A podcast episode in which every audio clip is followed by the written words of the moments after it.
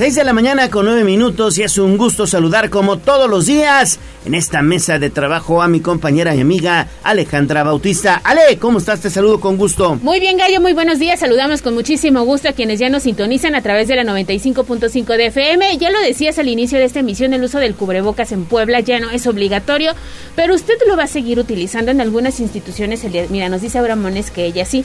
Es que aún se presentan algunos contagios de COVID, aunque la mayoría ya estamos vacunados, lo cierto es que hay ese riesgo de volver a contraer la enfermedad, así que por favor atienda las recomendaciones del sector salud.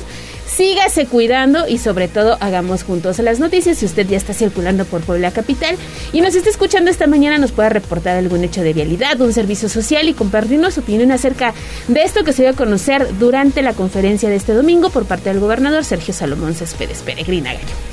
Nos gusta hacer juntos las noticias. Mándenos mensajito, mensajito de texto, mensajito de voz, fotografías, videos 22 23 90 38 10. Decirles que antes de que ustedes acudan a la escuela, hay información de la Secretaría de Educación Pública. Y es que a partir de hoy, 20 de febrero, ya lo adelantábamos, ya no será obligatorio el uso de cubrebocas al interior de escuelas públicas y privadas de Puebla. Esto ya lo informó también la Secretaría de Educación Pública Estatal. No obstante, se mantienen las recomendaciones como el lavado de manos permanente, el uso de gel antibacterial, así como la limpieza de zonas de uso común.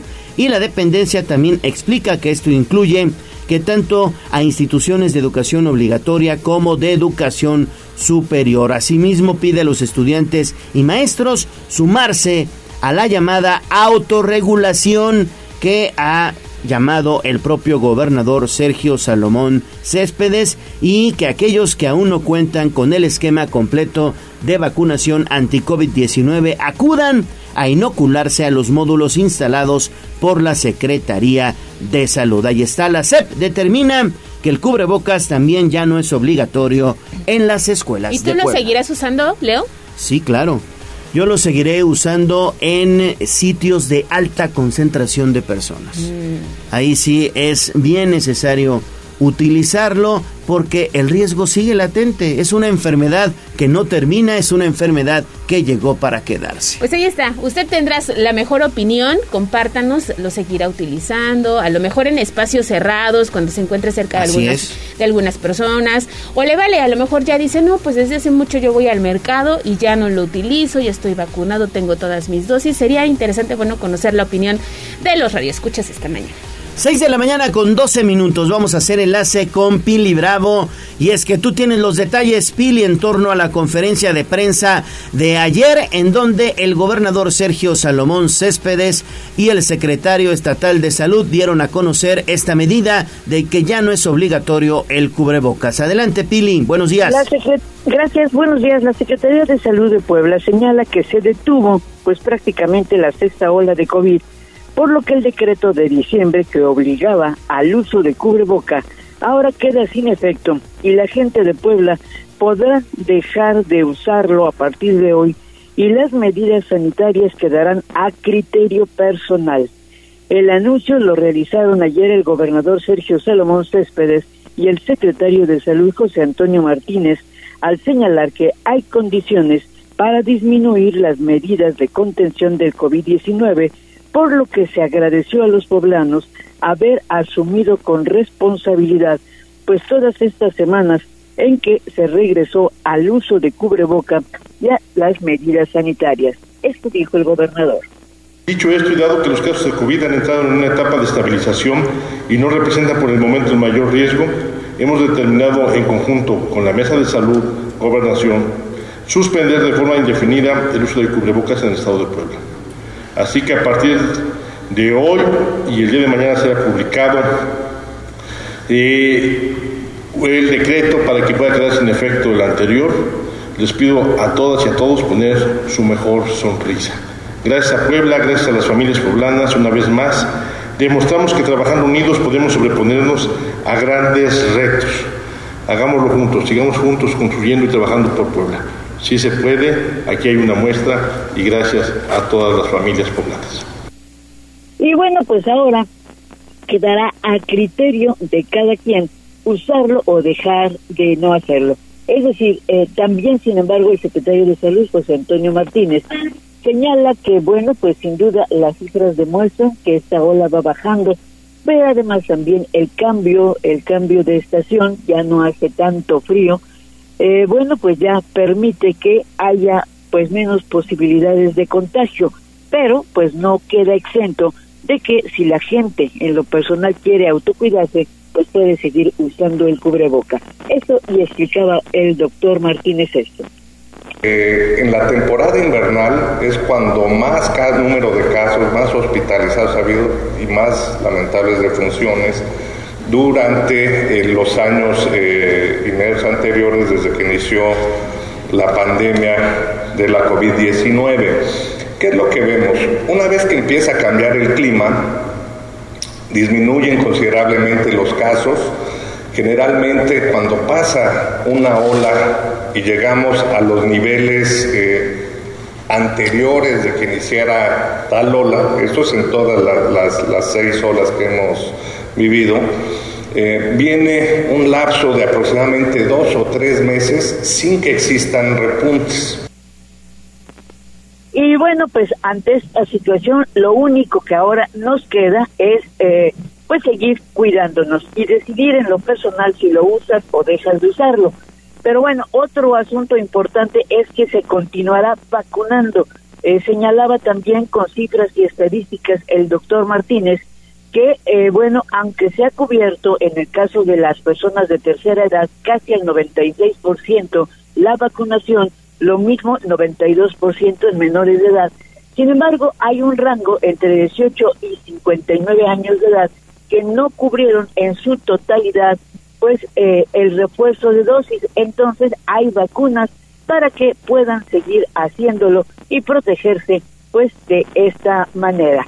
Es el reporte Gallo sobre este tema de la posibilidad de dejar de usar ya el cubreboca.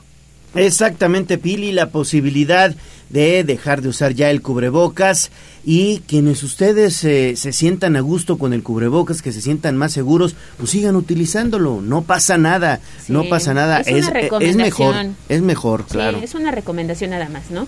Y bueno, pues ahí está finalmente lo que dijo el gobierno del Oye, Pili, y si yo tengo tres, tres vacunas anti-COVID-19, ¿ya me puedo poner mi cuarta dosis o todavía no? No, ya debes ponértela, sobre todo si eres eh, en edad difícil, ¿no? Ah, bien. En, la tercera edad o eres menor de edad. Pero una cuarta dosis siempre será mucho mejor de refuerzo, ¿no? Eh, entonces, bueno, hay vacunas eh, todavía en la Secretaría de Salud y seguirán aplicándola si tú lo demandas, ¿no? Se dice que ya después de la cuarta, de la cuarta dosis, pues ya en la ya no hay posibilidad de, de hacer una quinta, ¿no? De refuerzo. Sin embargo, bueno, pues todavía se espera que a futuro, pues tal vez como el caso de la influenza, eh, se pueda aplicar anualmente esta vacuna. Pero por el momento, si tú tienes ya tres dosis y o una cuarta, pues estás protegido. Sí, eso es muy importante. Yo sí voy a acudir a ponerme la cuarta dosis de la vacuna anti-COVID-19. La verdad es que más vale prevenir que lamentar. Ahí está la invitación y continuamos con Pili porque sabemos que va a ese evento Pili, la Secretaría de Seguridad Pública y Cruz Roja están pendientes de los carnavales que ya iniciaron por lo menos en Huejotzingo el fin de semana. Mm, no solamente en Huejotzingo, Ale, sino en por lo menos 50 municipios que, bueno, pues están desarrollando desde el fin de semana pues estos festejos de carnaval en donde bueno pues en ocasiones eh, hay excesos. Y bueno la secretaria de turismo Marta Ornelas ha señalado que se mantendrá una excesiva vigilancia en el caso de Huevo 5 que es el, carnaval más conocido tal vez porque sea el más ruidoso.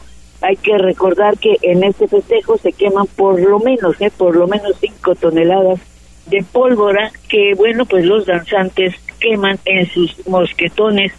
Y bueno, pues esto cuando hay excesos, como es el caso del consumo de alcohol, pues a veces ocurren lamentables accidentes, pero este año, para que deje de ser un riesgo, se ha establecido pues seguridad. Parte de lo que dice la secretaria de Turismo, Marta Ornera. México, del Estado de México, incluso de Veracruz, vienen a nuestros carnavales, no nada más el de Huejotzingo. Hay que recordar que por todo el estado tenemos carnavales y bueno, pues este, pues sí, sí estamos esperando que vengan muchas visitas. Ya está, eh, ya los municipios ya están preparados para, para recibir a todos los turistas. Pero sobre todo Huejotzingo, ¿no? Que es el de mayor. Huejotzingo va a ser 35 mil personas están esperando en Huejotzingo eh, eh, en los tres días de carnaval.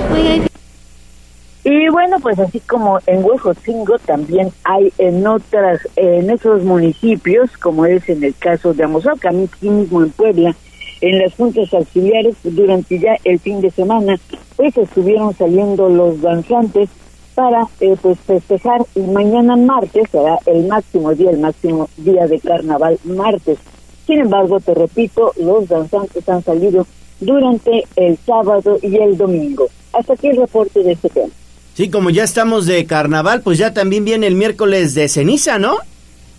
Sí es, y así ayer lo recordó el arzobispo Víctor Sánchez Espinosa, que, durante su misa dominical ahí en Catedral, bueno, pues primero hizo un señalamiento, un pronunciamiento de que con el miércoles de, de ceniza inicia el tiempo de cuaresma y que bueno, es el momento pues de hacer una reflexión para cambiar de vida pero también eh, pues señala lo siguiente.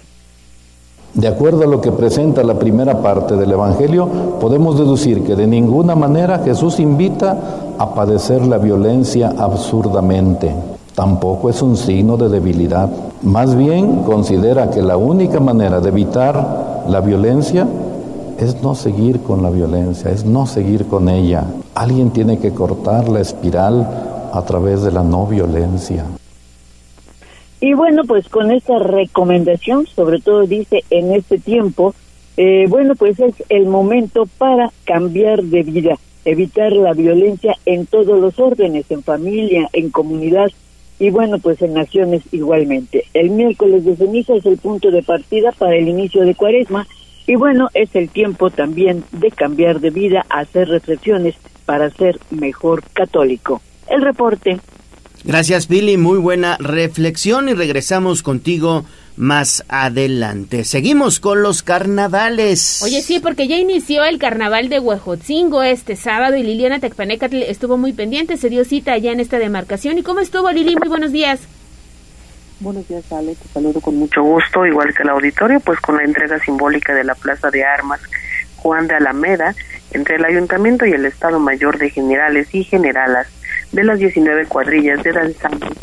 Este sábado inició la edición 155 del Carnaval de Huejotzingo 2023, al que se espera una de hasta 100.000 visitantes. Angélica Alvarado Juárez, alcaldesa de Huejotzingo, presidió el acto protocolario en el que Francisco Javier Juárez Morante, general en jefe de los 19 batallones de Huevos, presidió el bando de policía y buen gobierno, el cual se comprometió a hacer respetar por los próximos tres días.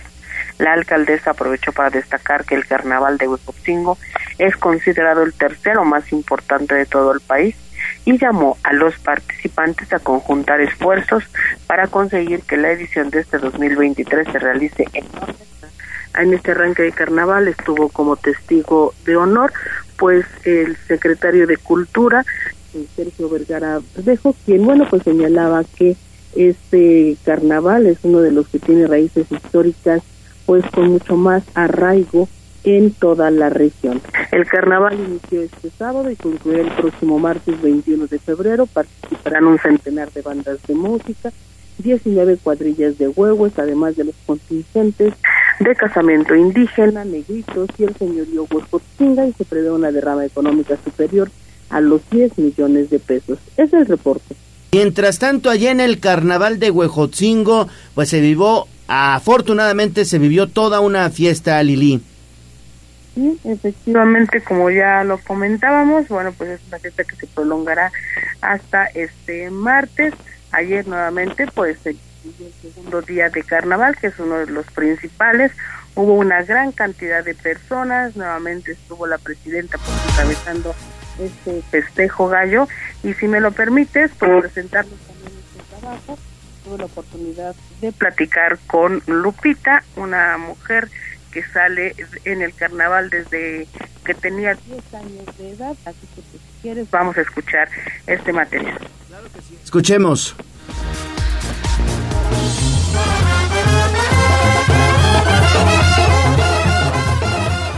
un gusto. Es un gusto el salir, estar aquí, disfrutar, porque pues no tenemos también la vida segura. Sabrá Dios si para el año lleguemos a vivir o ya no. Guadalupe participa en el carnaval de Huejotzingo desde los 10 años. Mientras platica, sus pies siguen moviéndose al ritmo de la banda. Su traje de suavo luce impecable. Es el primer día de fiesta y Lupita fue una de las primeras en llegar a la plaza de armas y será de las últimas en irse. Piensa que su vida ha comenzado a correr contra reloj porque está por cumplir 56 años y no sabe cuántos más podrá seguir bailando. Su esposo y su hijo también son carnavaleros, una tradición cara, pero Lupe insiste, es una vez al año. Salir de Huehues le cuesta a la familia alrededor de 10 mil pesos. Y eso que no cambian trajes, solo los van renovando. Este año gastaron cerca de 5 mil pesos entre los tres en mejorar sus atuendos. Además, deben cooperar para la música, 350 pesos por persona, por día, 4.200 pesos en total. año con año vamos nosotros este, mejorando o renovando los trajes. O como ahorita, pues más o menos entre los tres nos gastamos 5 mil pesos. Ahorita ya nos cobraron la música, pues lo mínimo que llegan a cobrar es 350 por día. 350 por, por día. ¿Y ustedes cuántos días salen? Los cuatro. Cuatro, las tres personas. Sí, los tres.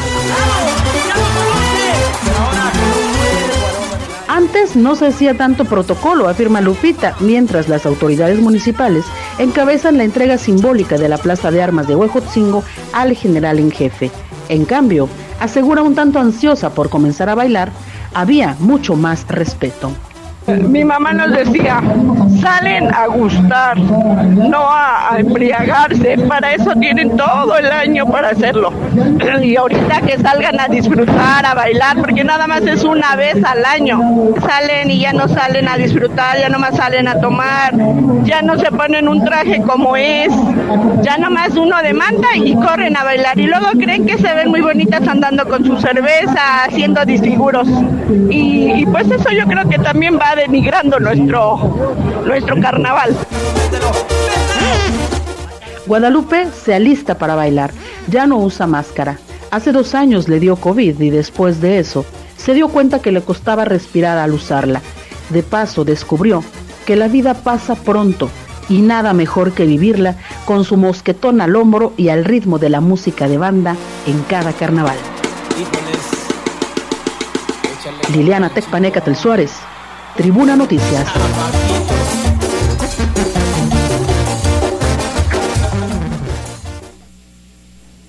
Bueno, pues qué buen trabajo de Liliana sí. Tecpanecatl, una excelente historia de Lupita y el llamado que hace, salgan a disfrutar, salgan a bailar, bien lo dice, para embriagarse está todo el año, es momento de salir con responsabilidad a las calles de Puebla. Y la autoridad municipal allí en Huejotzingo reportó saldo blanco durante Qué estos bueno. dos primeros días de festejo. El día de ayer vimos a la secretaria de Medio Ambiente, Beatriz Manrique, y a la de Bienestar, también ahí haciendo gala pues este de este evento que obviamente pues convoca a muchos ciudadanos. Yo fíjate que no he tenido la oportunidad, pero ahorita que escuché la historia de Lupita se me antoja, ¿eh? Se me antoja ir a darme mi vuelta a Huejotzingo. Padrísimo, ¿eh? Todavía Padrísimo. tenemos oportunidad. Padrísimo el carnaval de Huejo y mañana precisamente es el que aseguran es el día más fuerte, el martes de carnaval allá en Huejo. Sí, ya previo al miércoles de ceniza. Exactamente. Pues pásenla muy bien y qué bueno que se reporta saldo blanco por parte de la autoridad y esperemos que así sigan estos dos días que le restan todavía. Bueno, vamos a hacer entonces enlace con Gisela Telles porque ya le decía, la Secretaría de Gobernación Municipal está bien atenta a que no se dé el consumo de alcohol en las calles de Puebla entre los huehues. ¿No es así, Gis? Así es, Gallo, debido a que un total de 72 cuadrillas de huevos tendrán actividades a partir de este domingo 19 de febrero y hasta el 21 de marzo. Jorge Cruz Lepe, titular de la Secretaría de Gobernación del municipio de Puebla, aseveró que reforzarán los operativos para inhibir la venta de bebidas alcohólicas. En entrevista, el funcionario dio a conocer que el domingo 12 de febrero, aproximadamente 57 cuadrillas tuvieron actividades en diversos puntos de la capital poblana. Por ello aplicaron el protocolo correspondiente. Sin embargo, este 19 de febrero se estimó que se sumaron 15 grupos más y de ahí que dejó claro que su dependencia y la Unidad de Normatividad y Regulación Comercial reforzaron los operativos para inhibir la venta de bebidas embriagantes, no solo en vía pública, sino también en establecimientos aledaños. Cruz Lepe manifestó que la intervención del gobierno de la ciudad será contundente para que las actividades se lleven a cabo en paz y tranquilidad, por lo que los recorridos serán permanentes para ocuparse de la situación en caso de que sea necesario pero escuchemos parte de lo que mencionaba. Ahora que tenemos el Festival de los, de los Huehues, que, que, se da mucho el esquema, y el domingo pasado tuvimos la participación de 57 cuadrillas aproximadamente, y este domingo vendrán aproximadamente 72 se da por costumbre también la venta de bebidas. Nosotros ya estamos perfectamente preparados para inhibirlo, tanto en la vía pública, así como en coordinación con normatividad para que se haga en los comercios establecidos y es pues una instrucción del alcalde que es muy precisa. Eh, insisto, vamos a ocuparnos y vamos a estar atentos, los recorridos son permanentes. La información. Muy bien, Gis, muchísimas gracias por esta información y bueno, pues el llamado se reitera a evitar el consumo de alcohol durante los carnavales. Exactamente, ahí lo sabe, habrá sanciones por parte de la autoridad municipal, por lo menos en Puebla Capital. 6 de la mañana con 32 minutos, vamos a hacer una pausa y regresamos con más información. Estamos iniciando Tribuna Matutina. Vamos a un corte comercial y regresamos en menos de lo que canta un gallo. 95.5 FM y 1250 M.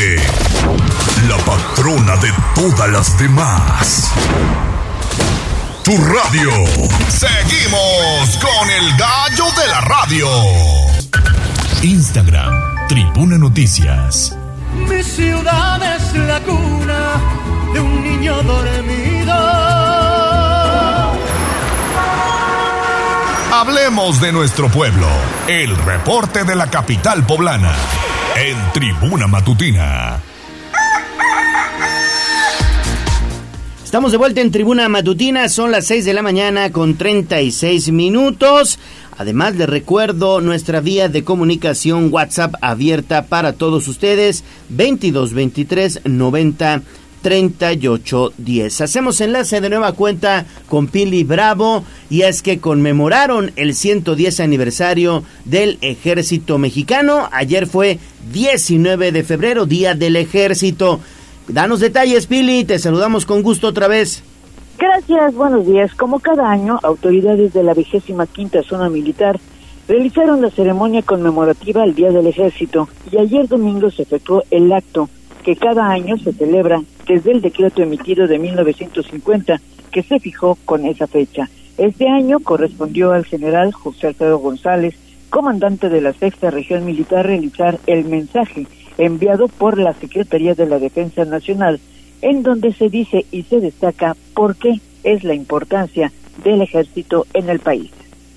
Deseo reiterar ante el pueblo de México que el ejército, desde su creación en 1913, cumple con la misión de defender la integridad, independencia y soberanía del territorio nacional, garantizando la permanencia del Estado de Derecho y el desarrollo de nuestro país y sus instituciones.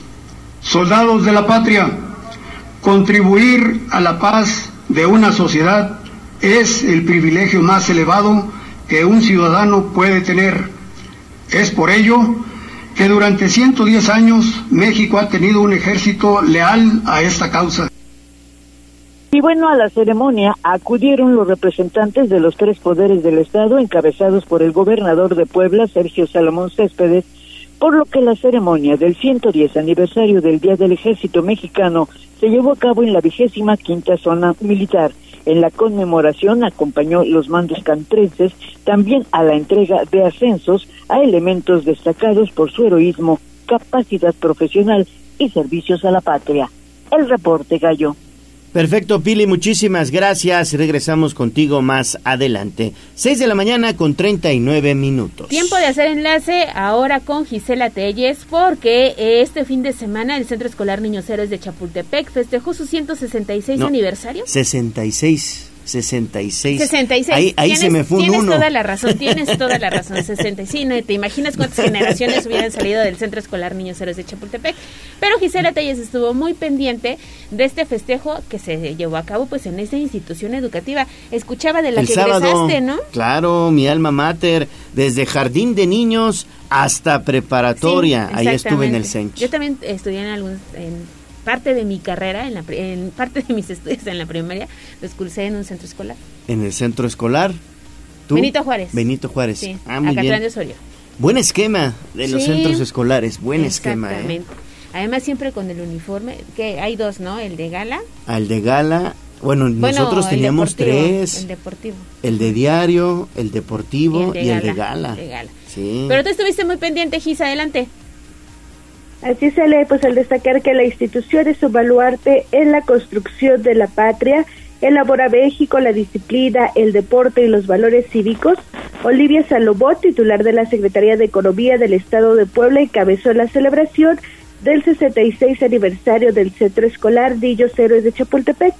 Luego de recordar que en su niñez corrió y jugó en las canchas, pista verde, pasillos, salones, cafetería, entre otros espacios del centro escolar, la funcionaria dejó en claro que es muy grande su orgullo de ser exalumna, de ahí que pidió a las nuevas generaciones dar su mayor esfuerzo al estudiar para estar mejor preparados cada día. Durante dicha conmemoración, que estuvo llena de sorpresas, música y representaciones, deseo que este 66 aniversario sirva como espacio de reflexión para diseñar un mejor futuro para Puebla. Y es que recordó, gracias a su formación, ahora tiene uno de los mayores honores, servir a Puebla en la Secretaría de Economía, desde donde se trabaja para generar, dijo, mejores oportunidades. Escuchemos.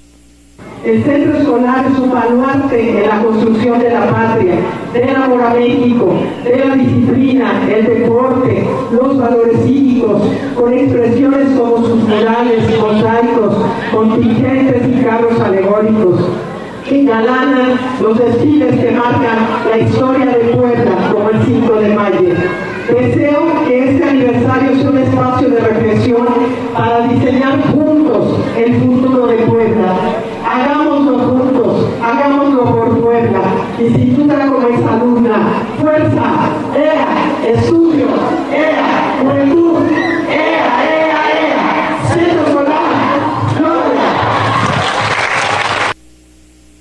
La información. Te llegó directo al Cora, gallo.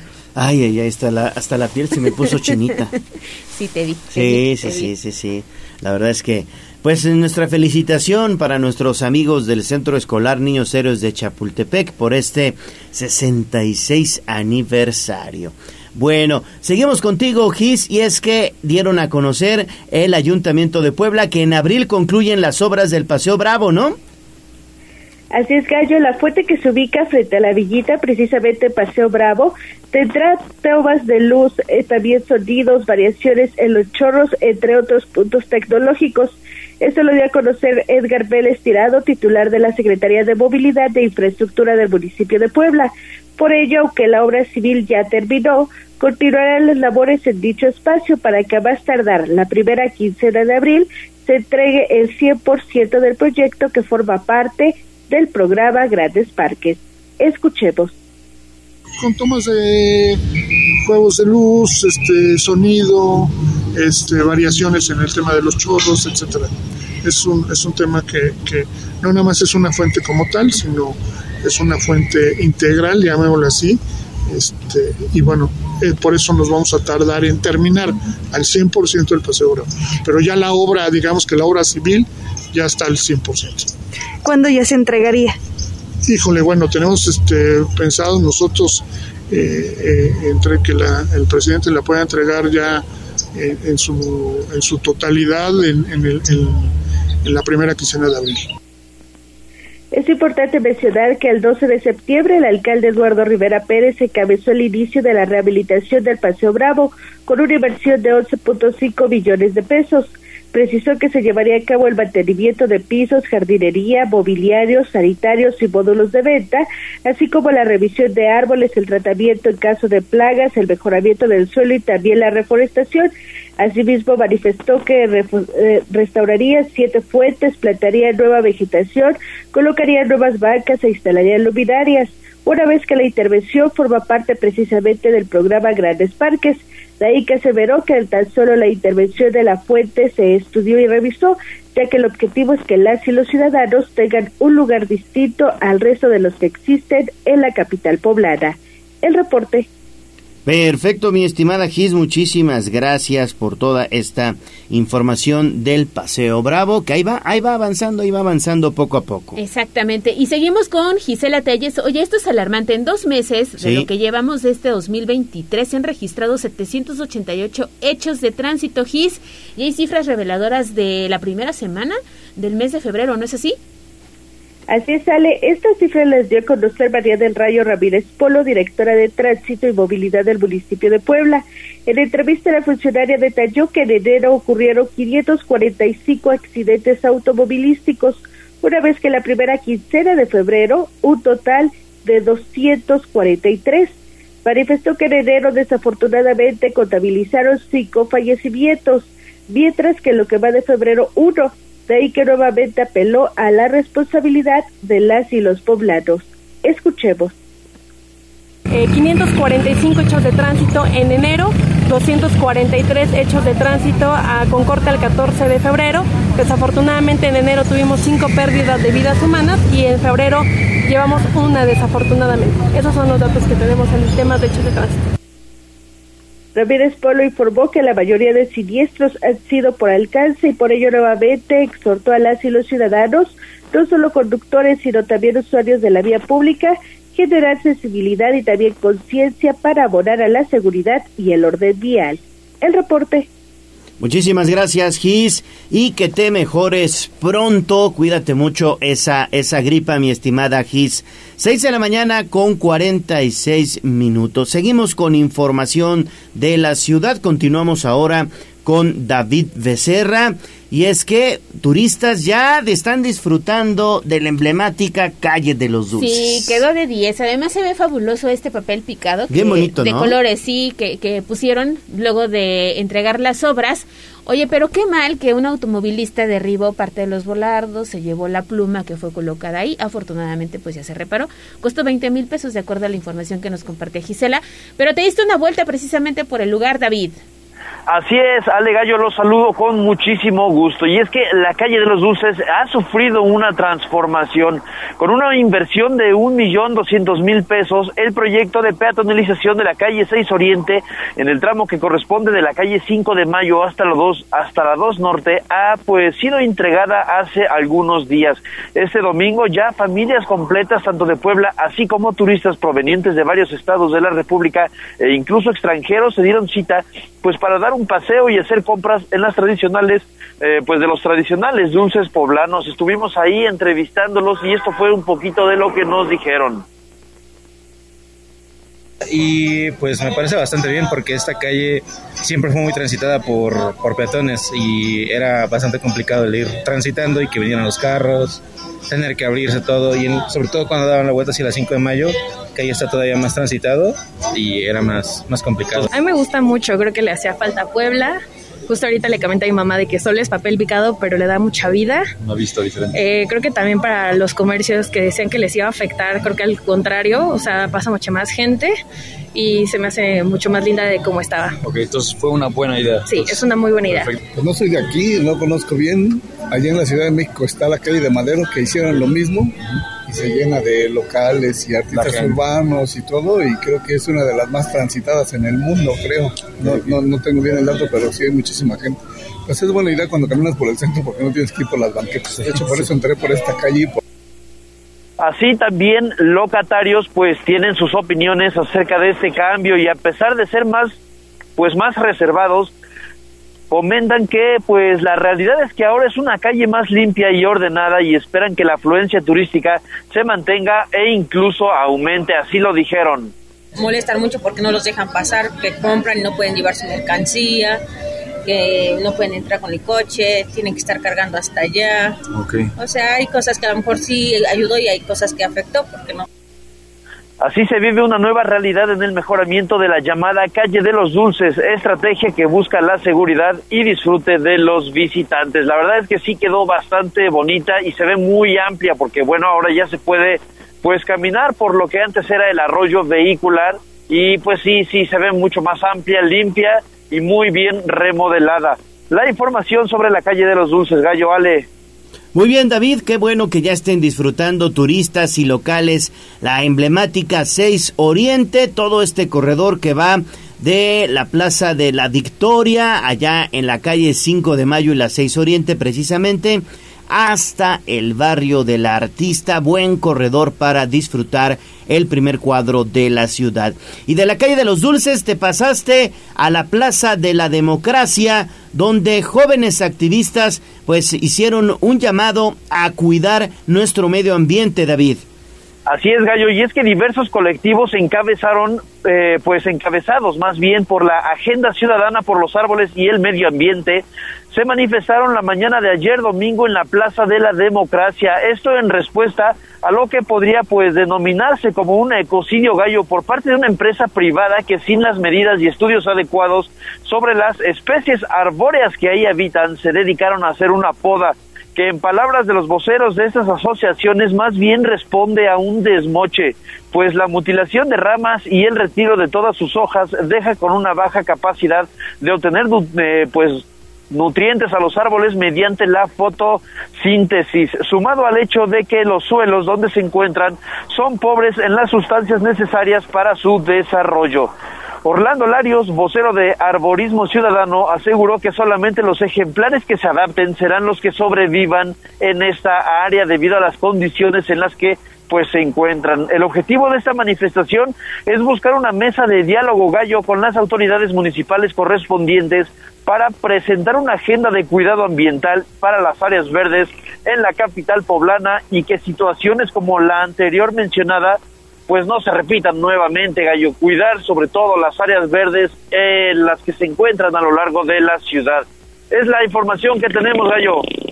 Perfecto, David, perfecto. Bueno, pues estaremos bien pendientes. Son árboles muy fuertes, muy, muy fuertes y seguramente van a aguantar esto y mucho más. Ya sí, yo también coincido, coincido contigo, Leo. Va, eh, verás, que les va a ir bien. Y además ya viene la primavera, creo que es época en la que van a tener otra vez sus ramas, estas eh, eh, hojitas verdes que, que, adornan precisamente estos árboles y que dan mucha sombra en esa parte de la ciudad, ¿no? Además muy visitada los fines de semana porque justo a la vuelta se pone siempre un tianguis, podríamos decirle, hay venta de diferentes artesanías, incluso la nieve y ya sabes, un lugar bien bonito para disfrutar el centro histórico. Exactamente, 6 de la mañana con 52 minutos, vamos a hacer una pausa y volvemos con más información.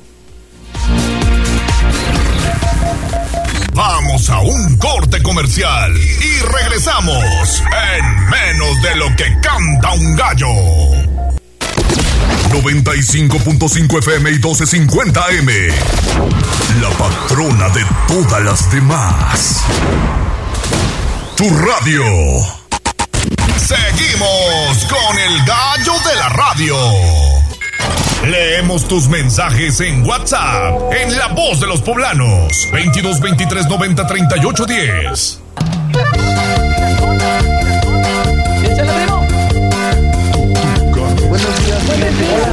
Esta es la voz de los poblanos. En Tribuna Matutina también te escuchamos. Cinco minutos antes de las siete de la mañana vamos a lo más importante, la voz de usted, la voz de los poblanos. ¿Qué tenemos, Ale? Mira, tenemos un mensaje que no sirven los semáforos en prolongación Reforma y 55 Sur en la colonia Reforma Sur. Eh, que es un cruce bastante peligroso. Ya lo vamos a reportar con el Ayuntamiento de Puebla y esperamos que en breve este reporte ciudadano quede detenido por parte de la autoridad municipal. También nos pregunta la terminación 2427 que si te gusta el fútbol gallo, pues es que no te escucha de Claro, claro que me gusta el fútbol, por supuesto que sí.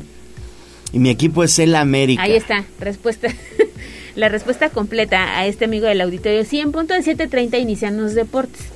Y Leo, el gallo de la radio, bueno, pues se queda, ¿no? Pues haciéndole ahí también eh, segunda a Ernesto Romero. Exactamente, ahí vamos a estar con Ernesto Romero, con Chelis y con Mario Montero. También tenemos otro mensaje de la terminación 8618. Dice, lo que nos faltaba una escuela se apropia de la calle. Se trata de la escuela CEPAL. Dice que hace uso exclusivo de eh, las banquetas. Se ubica en la colonia Independencia y en la calle Centenario. Dice, ojalá puedan ayudarnos a atender ese reporte y reportarlo a la autoridad. Hace eh, este este mensaje lo acompañó de una fotografía y de la ubicación exacta de esta escuela que dice se está apropiando. ¿Pero qué hay? ¿Por qué dice que se está apropiando? Porque se estacionan en las banquetas. Ah, no, pues eso, eso es un asunto que le compete a Tránsito Municipal. Lo vamos a reportar con muchísimo gusto. Y también seguimos dando difusión a este servicio social. Fíjate que se reportaron a las 6 de la mañana. Muy buenos días, solicito el apoyo de este medicamento, ciclosporina. No tiene recursos para comprarlo. Ya llevamos varios días dando información Apóyenos. De, de este servicio social. La terminación es 33 15 59, el número 33 15 59 6802. A esta persona le urge porque dice que no tiene los recursos económicos para comprar este medicamento, así que si alguien lo tiene en casa, se lo vamos a agradecer para que lo esté donando a esta persona del auditorio que les digo ya lleva varios días haciéndonos este reporte. Apóyenos por favor con la ciclosporina, no sean malos. Merlín Luis nos dice, mucha precaución, se robaron desde este sábado una coladera en la 45 Poniente y 21 Sur. No se ve, ya varios autos han caído y se han dañado las llantas y por supuesto las suspensiones. Sí, está el hoyo ahí, ¿eh? ¿Dónde ya incluso, este, cayeron a... Bueno, hay unas ramas para advertir a los automovilistas. Sucede en la 45 Poniente y 21 Sur. Y dice que este registro, pues obviamente no se ve, ¿no? Ya ha causado varios problemas a los amigos automovilistas. Finalmente a Juan José Merino le mandamos un saludo de muy buenos días, que se está reportando con nosotros. Esperamos los reportes, Juan. gracias, gracias, Juan. En calle, Aquí andamos atentos, ¿eh? Al igual que David Becerra, que ya anda patrullando las calles de la ciudad. Y finalmente, también le mandamos un saludo a la terminación 9534, que dice, nos los estoy escuchando desde la zona de Tlaxcalancingo, allá en San Andrés Cholula. Ah, pues muchas gracias a nuestros amigos de Tlaxcalancingo en San Andrés Cholula. Por supuesto que les mandamos un fuerte abrazo y gracias por escuchar Tribuna Matutina. Y la terminación 5003 nos dice chulada de imágenes de mi bella Puebla. El amanecer, aunque todavía se ven parte de las luces de, la, ciudad. ciudad, pero bueno, está amaneciendo ya en Puebla Capital. Les deseamos un excelente inicio de semana y muchas gracias por estar en contacto con nosotros. Recuerde que fotos, videos, mensajitos de voz o de texto al 22 23 90 38 10. Y que no se les haga tarde, por favor, manejen con mucha precaución. Mi estimado Jazz, muy buenos días. ¿Qué tenemos por allá en redes sociales? Buenos días, Ale Gallo. Ya tenemos varios mensajes. Empezamos con Juanjo, que dice: Los vengo escuchando en Uber porque el conductor va escuchando la 95.5. Saludos, Juanjo. Saludos a nuestros amigos de todas las plataformas que se dedican al transporte ejecutivo también y que ya están escuchando la magnífica La Patrona de la Radio. Y a través de Facebook tenemos varios comentarios. Empezamos con Mauma, que creo que no está muy contento, pero también le mandamos un saludo porque nos está escuchando y nos está ¿por viendo. ¿Por qué no está contento? Mira, te voy, te lo voy a leer tal cual y tú tendrás eh, la respuesta, Gallo. Dice, todavía existe Tribuna Noticias, eso se tenía que terminar con la muerte de don Enrique Montero. No, la verdad es que tenemos mucha responsabilidad. Aparte, de verdad es que estamos eh, alimentando el legado de don Enrique Montero Ponce. Recordemos que es el decano del periodismo aquí en Puebla. Muchos comunicadores, la gran mayoría de los periodistas pasaron por las manos de don Enrique Montero Ponce aquí en Puebla, ¿eh? de los grandes comunicadores, de aquellos que hoy por hoy están en los números pues altos del rating, estuvieron con don Enrique Montero Ponce. Es un gran maestro don Enrique Montero Ponce y acá siempre vamos a conservar su legado y lo recordamos con mucho cariño. ¿Qué más? Tenemos otros comentarios. Charlie AC dice buenos días a todos y eh, hay un buen debate de varias personas respecto al uso del cubrebocas. Vamos a leer todos. Mira, también. A ver qué dicen. Hay de todos los comentarios. Mario García García dice ya era hora de que dejaran de usar ese trapo en la cara. Eh, Uy. Se va a enojar de que todavía lo tengo. la señora Magdalena Ortiz de la Rosa dice buenos días. es bastante interesante este debate. Eh, bueno, el debate que se puede hacer en torno al cubrebocas. Dice, mi comadre Lupe tiene un restaurante y seguirá exigiendo el uso de cubrebocas para entrar. Yo, por ejemplo, lo seguiré usando. Pero en lo personal me molesta que otras personas no lo usen si compartimos un espacio uno les dice que se pongan el cubrebocas y se molestan. Ustedes, por ejemplo, deberían seguir usándolo. Sí, lo usamos, doña Magdalena. Yo, yo la verdad no lo uso porque a veces como que me cuesta trabajo hablar, como, como cuando hablo, abro mucho la boca, cuando utilizo el cubrebocas, como que se me mete la tela a la boca y a veces como que, como que me estoy comiendo el cubrebocas. Por eso no lo utilizo cuando estoy en conducción, pero cuando estoy en calle, en eh, eventos de alta concentración de personas, en algunos restaurantes, pues sí, hay que seguirnos cuidando. Pedro Joaquín Robles, yo apuesto por seguir cuidándonos. Es obvio que cuando lleguen las vacaciones viviremos la séptima ola y volverá el uso de cubrebocas. Carlos Charlotte, cuídate Gisela, hay la importancia de seguir usando el cubrebocas, aún hay personas enfermas. Bien, bien por ese comentario. Alejandra Ortega, buenos días, pues yo trabajo en un banco de la colonia San Manuel, aquí seguimos y seguiremos usando cubrebocas. Sí. Estamos en contacto con cientos de personas al día, ¿ustedes qué opinan? No, pues hay que utilizarlo, claro. ¿Sabes, ¿Sabes? Bueno, en lo personal a mí sí me molesta que cuando estés en algún lugar solicitando algún servicio de comida, llega gente sin el cubrebocas. Y entonces eh, la persona que te va a despachar lo tiene, ¿no? Tú lo tienes. Y están ahí cerquita de las cosas que te van a otorgar o muy cerquita de los alimentos. Y dices, no, eso es un pues, riesgo. Claro, claro. No lo hagan, por favor, no lo hagan. Póngase el cubrebocas. Oscar Cruz, hola, yo doy clases en una secundaria y aunque ya no sea obligatorio usarlo, prefiero seguir utilizándolo por respeto a las demás personas y a mi familia. Bien. No se me haría justo que ellos si, hace, si hacen todo lo posible por cuidarse y yo así tan fácil ya deje de hacerlo y lleve la enfermedad a casa. Martínez Flor, muy buenos días, muchas gracias por compartir, un fuerte abrazo a todos, saludos, Carlos Santiago. Buenos días, buen inicio de semana para todos. También eh, saludos para Cecilia Luna, para Edith Moreno González, Marta Penagos, Rebeca Gracias, gracias a todos. Y a través eh, de Twitter para Happy Sun, que nos pregunta eh, si Bárbara, que es un perrito que subíamos el fin de semana, ya tiene hogar. Le respondemos que no. Ahí están todos los datos si es que quieren adoptar una mascota. Bueno, pues ahí está, ahí está, ahí está. Gracias.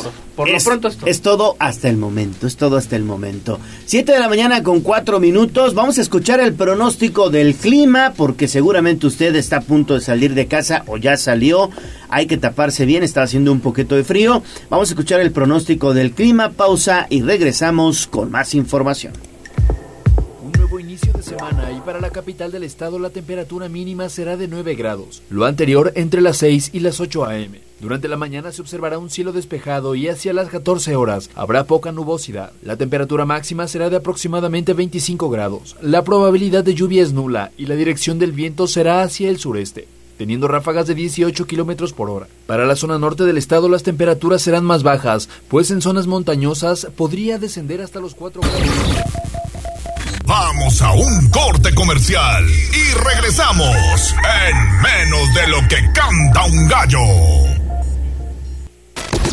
95.5 FM y 1250 M. La patrona de todas las demás tu radio. Seguimos con el gallo de la radio. Leemos tus mensajes en WhatsApp, en La Voz de los Poblanos, 22 23 90 38 10.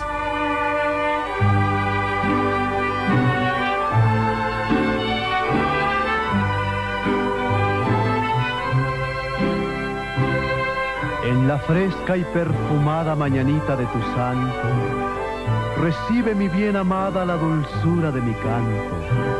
Encontrarás en tu reja un fresco ramo de flores que mi corazón te deja, chinita de mis amores.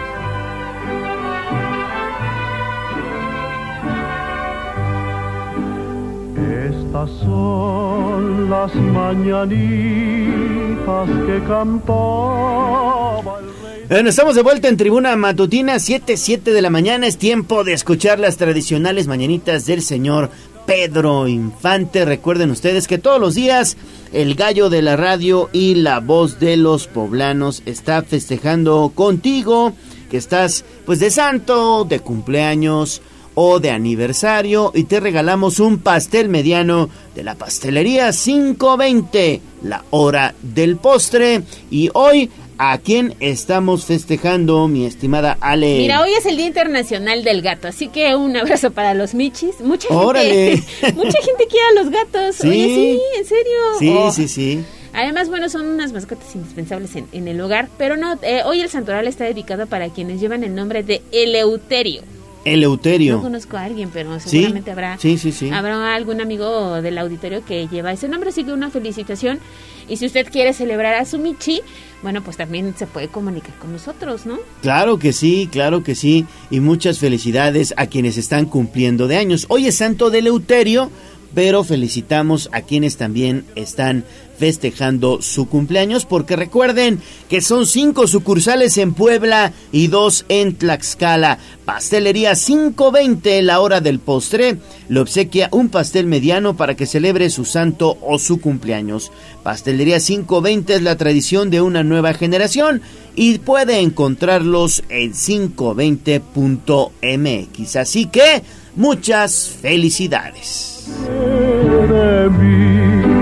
Despierta, mi bien, despierta. Mira que ya amaneció. Ya los pajarillos cantan, la luna ya se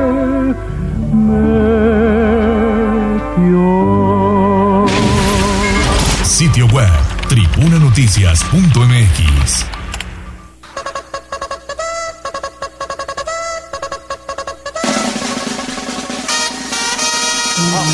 Más allá del pueblo y la zona conurbada. ¿Qué pasa en nuestras localidades vecinas? En Tribuna Matutina.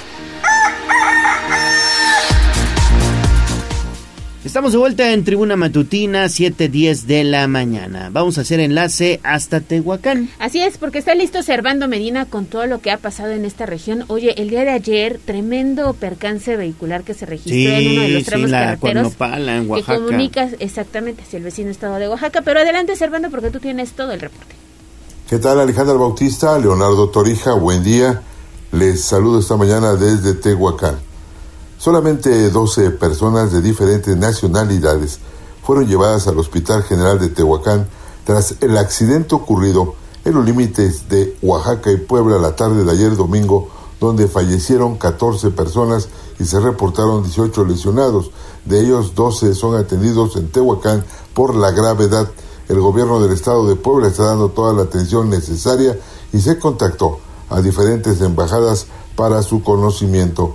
Los heridos llevados al Hospital General son María Isabel N., de aproximadamente 28 años de edad, también Fanny Herrera, de 39 años, de República Dominicana. La lista de internados en Tehuacán continúa con Alonso José Soto, de 42 años, de origen venezolano. Además, Carla Andrea Payán, de 23 años, de origen colombiano. Continúa la lista con Félix Alejandro Zapata Ortiz, de 24 años, de origen hondureño, Gerson Samuel Flores García, de 20 años, también de origen hondureño. Entre los lesionados también está Juvenal Márquez González, de 41 años, él es de origen venezolano.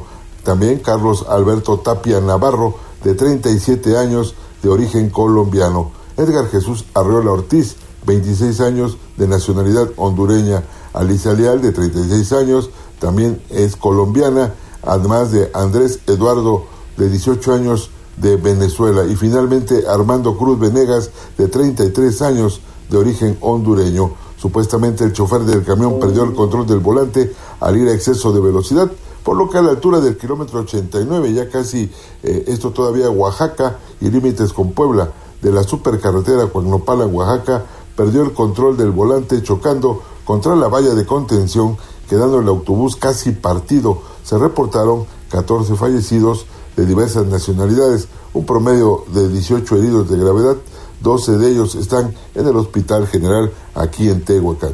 Y por otra parte les comento que para el Sistema de Protección Integral de las Niñas, Niños y Adolescentes, CIPINA, aquí en Tehuacán, es un hecho que al menos el 5% de menores de edad en este municipio se encuentran laborando, situación que preocupa porque la cifra va en aumento, por lo que ya se prepara un proyecto para erradicar el trabajo infantil en esta ciudad. Esto lo destacó la coordinadora de CIPINA en Tehuacán, María del Rocío Torres Cortés, quien detalló que en la mayoría de los casos los infantes o adolescentes se encuentran efectuando algún tipo de actividad laboral por voluntad propia y ante, y ante las necesidades que existen en sus hogares. Abundo que en el caso de los adolescentes que se emplean principalmente en maquiladoras de ropa, se ha buscado la forma de acercarle la información de los derechos que tienen como menores dentro del ámbito laboral, así como las jornadas que deben de tener y sobre todo concientizarlos a que deben continuar con sus estudios. Recalcó que han observado que la edad de los menores que llevan a cabo el trabajo infantil es muy variada, además de que la realizan principalmente ante las necesidades que presentan en el hogar y como una forma de apoyar a toda su familia. Torres Cortés abundó que un porcentaje de menores que se encuentran trabajando también lo hacen por obligación, por lo que en estos casos se encuentran con el apoyo e intervención de la organización de World Vision en México, quienes son los encargados de intervenir en las empresas, principalmente maquiladoras, para tratar este tema y sobre todo se respeten los derechos de los adolescentes o menores. Hasta acá mi reporte y que tengan un excelente inicio de semana. Gracias, gracias mi estimado Servando Medida, también excelente inicio de semana. Híjole, qué, qué choque, qué choque ahí en la Cuagnopala, en Oaxaca, que es muy, muy peligrosa esa vialidad. Seguido hay fuertes, fuertes impactos. Exactamente, sí, conduzca con muchísima precaución y bueno, pues ahí tiene el reporte de lo que ocurrió este fin de semana en Tehuacán. 7 de la mañana con 14 minutos hacemos enlace con David Becerra. Mi estimado David, ¿cómo estás? ¿En dónde andas? ¿Qué nos tienes? Gallo, te saludo nuevamente. Estamos en las inmediaciones del Benemérito Instituto Normal del Estado y es que aquí, eh, Gallo, se lleva a cabo un operativo precisamente de pasajeros, seguro, supervisión del transporte. Gallo, entonces hay varias patrullas en esta zona con pues agentes de tránsito y agentes municipales que hacen paradas a los camiones, se suben a ellos y comienzan una revisión adentro de los pues de las unidades inspeccionando que todo se encuentre encuentre bajo control. Eh, bastante afluencia de tráfico por momentos en esta zona. Eh, Gallo es la 37 el norte, me parece. Y eh, pues sí, este, se genera tráfico de momento sumado a que, bueno, las unidades se detienen en este punto para pues ser inspeccionadas, por lo que la carga vehicular por momentos es bastante, bastante pesada. Así, un operativo más de pasajeros seguro aquí en las inmediaciones del Vine Gallo. Muy bien, muy bien, David. Bueno, pues qué bueno, qué bueno que se estén realizando este tipo de dispositivos, sobre todo porque a temprana hora, David, es cuando más se registran pues estos asaltos a las unidades del transporte público. La semana pasada nos decía Gis que entre las unidades, digamos que más asaltan está la ruta azteca y los morados, los morados que precisamente pasan por ahí, pasan por el Vine, David. Así es, Gallo, justo, justo uno de los morados está pasando justo enfrente de nosotros, uno de los morados y una ruta 10 que viene atrás. Dos de los vehículos que también protagonizaron un incidente vial la semana pasada, muy leve, pero entre ellos dos, pues ahora sí que se dieron un besito, Gallo.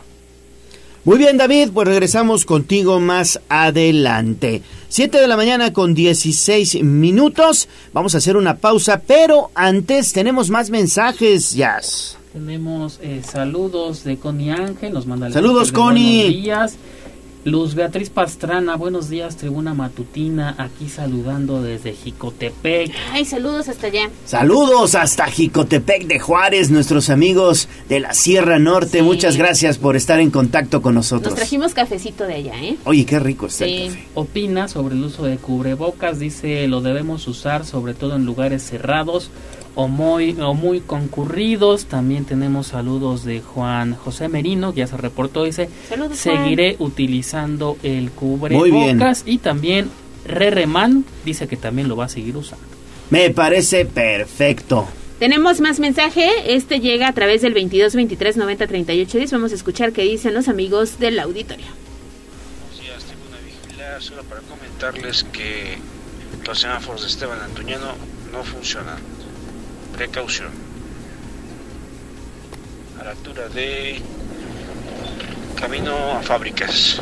Camino a fábricas. Sí, en Boulevard Esteban de Antuñano.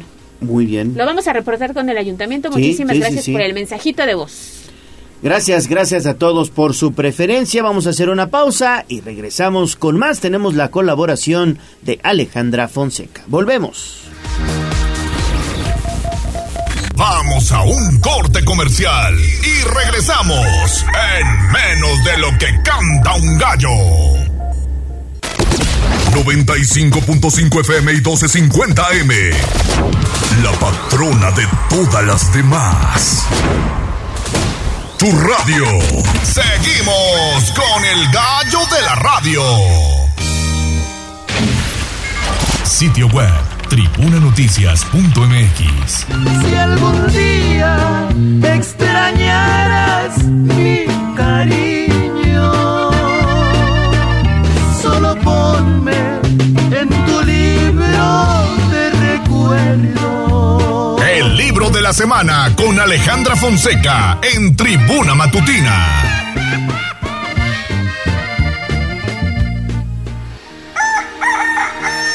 7 de la mañana con 21 minutos. Vamos a hacer enlace con Ale Fonseca y el libro de la semana. Ale, ¿cómo estás? Te saludo con gusto. Muy buenos días. Igualmente para todos ustedes, equipo de tribuna, nuestro querido público.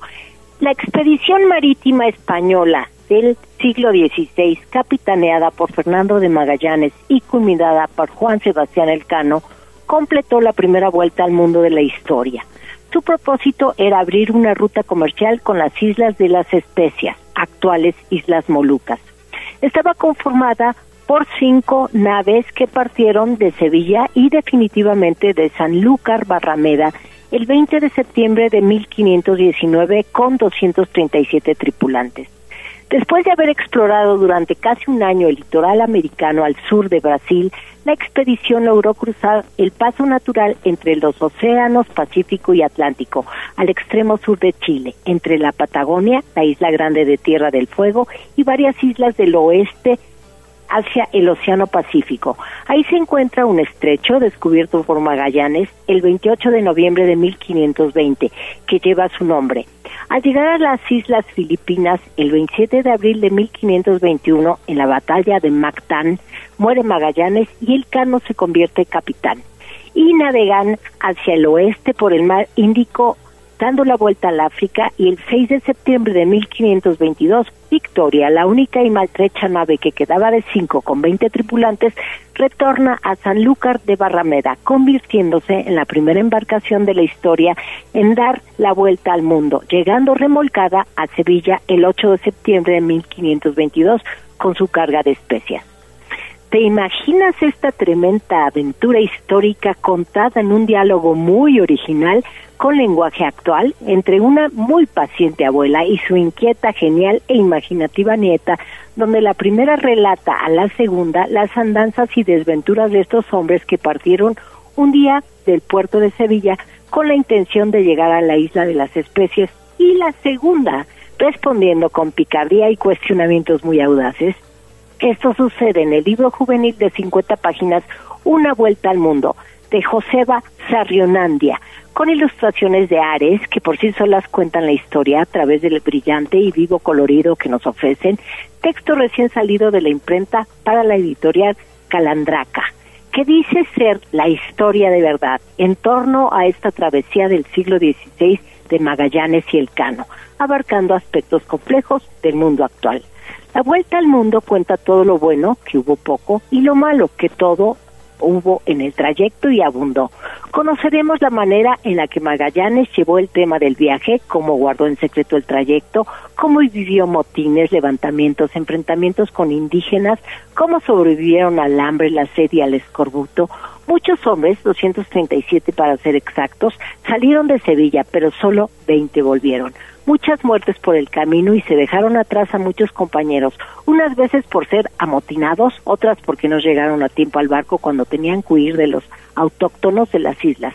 Este diálogo entre la perspicacia y frescura de la nieta, que es muy despierta, y el aguante de la abuela, resulta ser la combinación perfecta. Fue un viaje largo y muy complicado. Partieron cinco naves con 237 tripulantes y volvió solo una nao con una veintena de personas a bordo. Victoria se llamaba el barco que dio la vuelta al mundo. En realidad no había partido para eso. El objetivo era acumular especias, conseguir todas las que cupieran en las naves, pero solo trajeron clavos de olor. Lo más caro de todo. No les salió mala jugada a los que pusieron el dinero desde tierra, consiguiendo mucho más por la venta sin nunca partir al mar. Y los marineros se fueron quedando por el camino, unos abandonados a su suerte, otras por caer prisioneros y los más afortunados porque la muerte llegó a buscarlos. Esta es una amena y entretenida forma de abordar los barcos que tripularon Magallanes y Elcano. Y Calandraca Editorial nos brinda la oportunidad de conocer la historia desde el punto de vista vasco, porque desde el confort del hogar no hay que luchar contra tiburones, hambrunas y la bruma que arrasa con los cascos de las naves. Y por eso, Una Vuelta al Mundo de José Basarrionandia, con ilustraciones de Ares, de la editorial Calandraca, es el libro de la semana. Gracias, gracias mi estimada Ale Fonseca y que tengas excelente inicio de semana. Buena recomendación. Siete de la mañana con 26 minutos. Vamos entonces a la nota roja. Sitio web código rojo.mx y basta ya de tu inconsciencia de esta forma tan absurda. Desde la barrera, respeta la cinta de precaución y para bien la oreja. Comienza la nota roja en tribuna matutina. 7 de la mañana con 26 minutos hacemos enlace con Daniel Jacome porque se registró un enfrentamiento entre policías y ladrones allá en la Mixteca Poblana. Hablamos de Chietla, Daniel. Es correcto, Ale, ¿qué tal? Te saludo con gusto. Efectivamente, elementos de la Policía Municipal se enfrentaron contra unos presuntos ladrones en inmediaciones de la región de Chietla, tras lo cual un policía y un delincuente resultaron baleados. Durante la mañana de este domingo, dos sujetos asaltaron una vivienda en la Junta Auxiliar de Villa de Atencingo y con el botín en las manos se retiraron del lugar a bordo de una motocicleta. Sin embargo, elementos municipales fueron alertados por parte de las víctimas, por lo que se dio inicio a una persecución. Al darle encuentro a los presuntos rateros comenzó una balacera que dejó el saldo de dos lesionados. Se trató de un uniformado y de un ladrón. Luego del enfrentamiento, los delincuentes lograron darse a la fuga, por lo que las labores de búsqueda dieron inicio por parte de las autoridades municipales, sin que hasta el momento se reporte alguna detención. La información, Ale. Muchísimas gracias, Daniel. Bueno, pues eso ocurrió allá en Chietla. Y vamos a Chietla, nos seguimos ahí en Chietla, en la Mixteca Poblana. Y es que, ¿cómo estuvo esta situación, mi estimada Abby? Un hombre envenenó a su expareja. ¿Qué tal, Gallo? Ale, amigos del auditorio, excelente mañana. Efectivamente, una mujer presuntamente murió envenenada por su pareja la noche del viernes en Atencingo, en el municipio de Chietla. Y es que, de acuerdo con la información, la víctima identificada como Melania B, de 44 años de edad, fue llevada al hospital del Instituto Mexicano del Seguro Social de Chietla por familiares de Oscar N., su expareja. Y es que, al ser valorada por los médicos, solo se pudo determinar, que ya no contaba con signos vitales debido a un cuadro de envenenamiento, por lo que el personal del hospital pidió la intervención de la Fiscalía General del Estado. Los elementos procedieron a entrevistarse con la familia y el, el hijo del Oxisa dijo a las autoridades que la tarde del viernes Melania le pidió prestada su, su motoneta debido a que iría a visitar a su expareja Oscar N. a la colonia obrera Y es que tras varias horas, el joven aseguró que comenzó a recibir llamadas por parte de los familiares de Oscar, asegurando que su madre había sido trasladada a un hospital debido a que se había puesto mal tras ingerir bebidas alcohólicas y posteriormente le notificaron que ya había fallecido.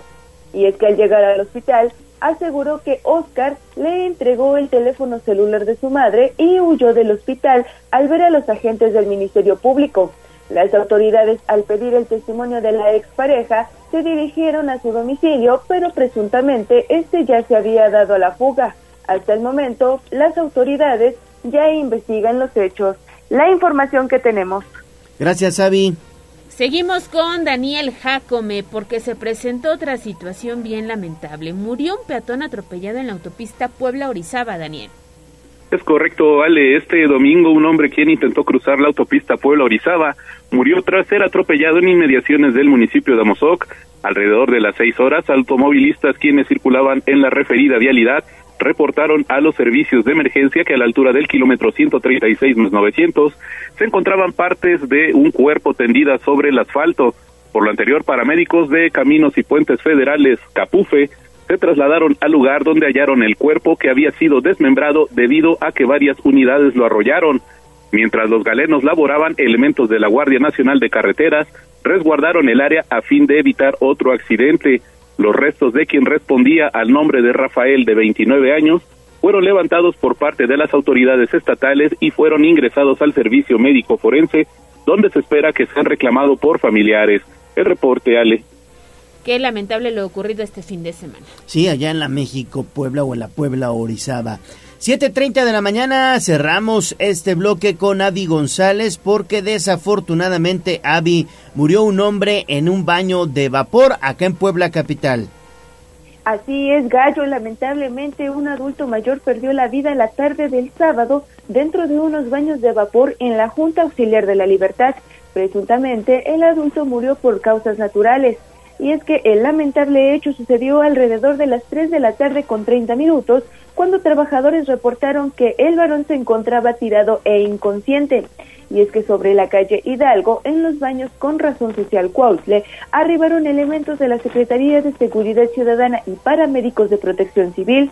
Y es que al ser valorado, solo se confirmó que ya no contaba con signos vitales.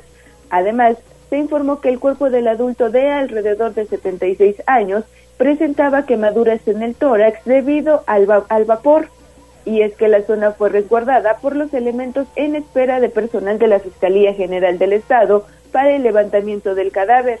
Minutos más tarde, familiares del occiso arribaron para reclamar el cuerpo. Gallo, la información. Muy bien, Avi, pues muchísimas gracias. Hay que tener mucho cuidado también cuando acudimos a el baño de vapor y más si tenemos alguna afectación del corazón o sufrimos de enfermedades crónico-degenerativas. Gracias, gracias, Avi. 7.32 de la mañana. Antes eh, de ir a pausa, tenemos mensajes. Mensajes de la voz de los poblanos. Por favor, no sabrán qué pasó en Boulevard 5 de Mayo. Hay mucho tráfico. Eh, más ahí en el puente de, ¿cómo se llama? De San José, donde está el Hospital San José. Todo el túnel subterráneo que es Boulevard 5 de Mayo, empezando San José para atrás, hay mucho tráfico. ¿Alguien sabe qué pasó? Pues no, no sabemos qué sucedió, pero pedimos ahí el apoyo de los amigos automovilistas, ¿no? Para que nos reporten, a lo mejor se trata de un accidente. Exactamente, hay de dos. Pudo haber sido algún percance vial o están balizando, que también andaban balizando esta vialidad del Boulevard 5 de Mayo, pero bueno, si usted está circulando por este sitio, pues mándenos mensaje de voz y díganos qué es lo que está observando allá en Boulevard 5 de Mayo a la altura de San José. Exactamente, muchas gracias por sus reportes. Recuerde 22 23 90 38 10 y hagamos juntos las noticias. 7:33 pausa y volvemos con información deportiva. Vamos a un corte comercial y regresamos en menos de lo que canta un gallo. 95.5 FM y 1250 M. La patrona de todas las demás. Tu radio. Seguimos con el gallo de la radio. Twitter, arroba Tribuna Deportes. En Tribuna Matutina, fútbol, béisbol, box, lucha libre, automovilismo y todo el mundo del deporte. Play Ball. En Tribuna Deportes, fútbol. Listos con la información deportiva, mi estimado Ernesto Romero. ¿Qué tal Gallo? Muy buenos días, buenos días a todo el auditorio. Vámonos rapidísimo con la información deportiva para analizar lo que sucedió el pasado viernes. Otra derrota más para el conjunto poblano. Esta vez sucumbe por marcador de 3-1 ante el equipo de Cruz Azul. Un Cruz Azul que pues a inicios de semana cesó a su estratega Raúl El Potro Gutiérrez, puso un interino, Joaquín Moreno quien hizo dupla con Joel Wiki y pues consigue, consigue su primera victoria a merced del conjunto poblano, serie de cambios del conjunto celeste y el Puebla, el Puebla que ahora se ubica en el decimoquinto puesto de la tabla general. En la línea telefónica José Luis Sánchez Sola, El Chelis y Mario Montero. Señores, buenos días. Buenos días, para servirles. Buenos días, Mario. Buenos días, buenos días a todos, buenos días. Pues, ¿cuál es la lectura que tienes, mi estimado Chelis, en torno a esta derrota del Puebla de la Franja ante el Cruz Azul del viernes pasado? Todo parece indicar que se está cayendo el equipo, Chelis. Mira, en el fútbol, dentro de un equipo hay jugadores estructurales, o sea, columnas vertebrales, y luego hay jugadores complementarios. Los jugadores estructurales del Puebla, Silva, Gularte, De Buen, Barragán, Mancuello y Fernández, que es la primera, la primera ocasión en que sale de titular, no están en su mejor forma, número uno. Y número dos, los que los complementan, los que, lo, los, que los ayudan a, a, a, poder brillar y a poder sacar su fútbol, están en menos, en menos condiciones, ¿no? Los dos laterales que han utilizado, Villa Martínez, con Lucas y Vázquez, Parra, Ferrarés, Álvarez, Robles, Martínez, Luis García, Silva, González, Arce, Baltazar, no, no están complementando a esta estructura como número uno. Ahí el, técnico no tiene nada que ver. Para mí, el técnico tiene que ver en cuanto a que este equipo siempre fue estructurado, siempre fue hecho, siempre partió de un orden defensivo. Hoy en día es la segunda defensa más goleada. Y parte de eso porque en su idea, que tiene toda su razón y tiene todos sus motivos, lo que pasa que también tiene que responder ante esto, ¿no? Esa es, esa es la realidad. Él pone su idea. Y su idea es jugar en línea de cuatro. ¿Qué sucede en línea de cuatro? Eh, el que falta es Diego de Buen. Diego de Buen le cubría la espalda defensivamente a los centrales cuando salían o a los laterales. Ofensivamente no tiene problema porque Diego de Buen sigue sacando la pelota. Pero defensivamente, que es donde ha carecido el Puebla, ese quinto defensa hacía que su defensa fuera mucho más fuerte.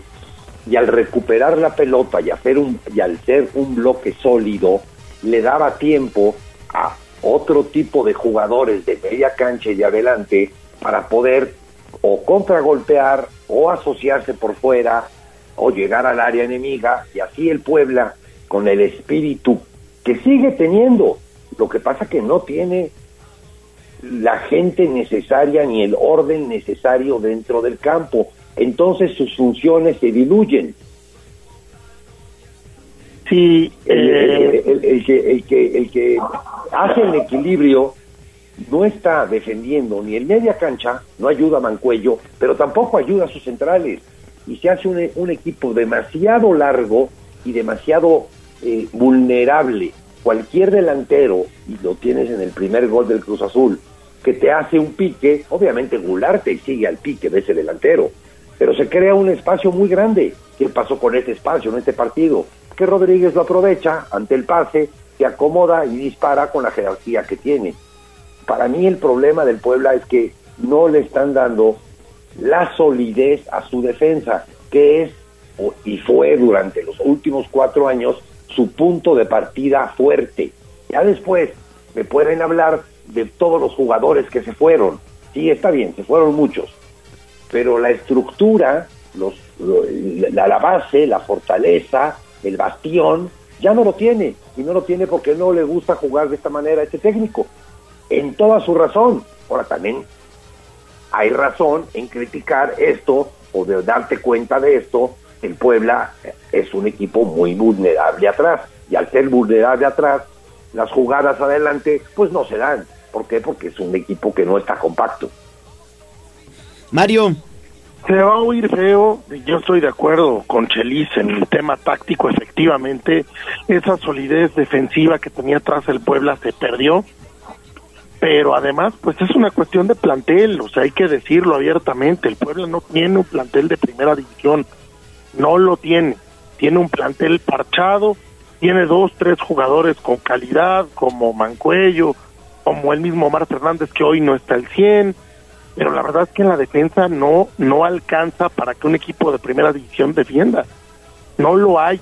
A lo mejor puede jugar con mucha garra, puede jugar con muchas ganas, pero al final del día, a la hora que necesita el técnico hacer cambios, corregir sobre la marcha, o que necesita pues eh, eh, tapar algún hueco que ve durante el partido, voltea la banca y no hay nada.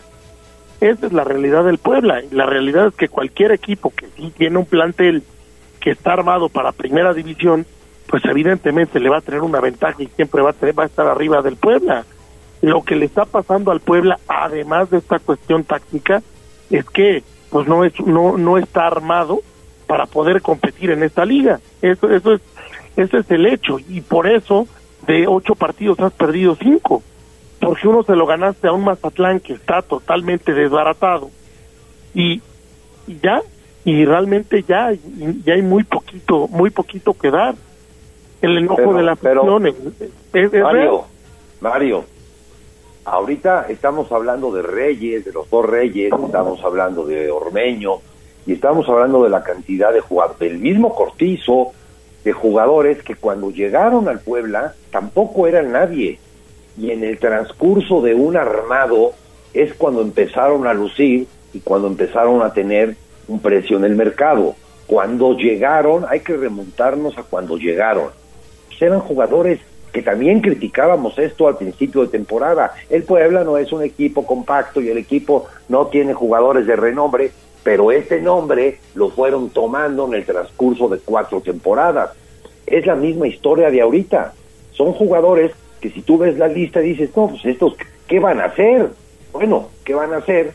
si se ordenasen bien, entonces estos nombres que hoy no te dicen nada, te podrían decir como te dijeron los pasados que tuvieron un precio grande en el mercado.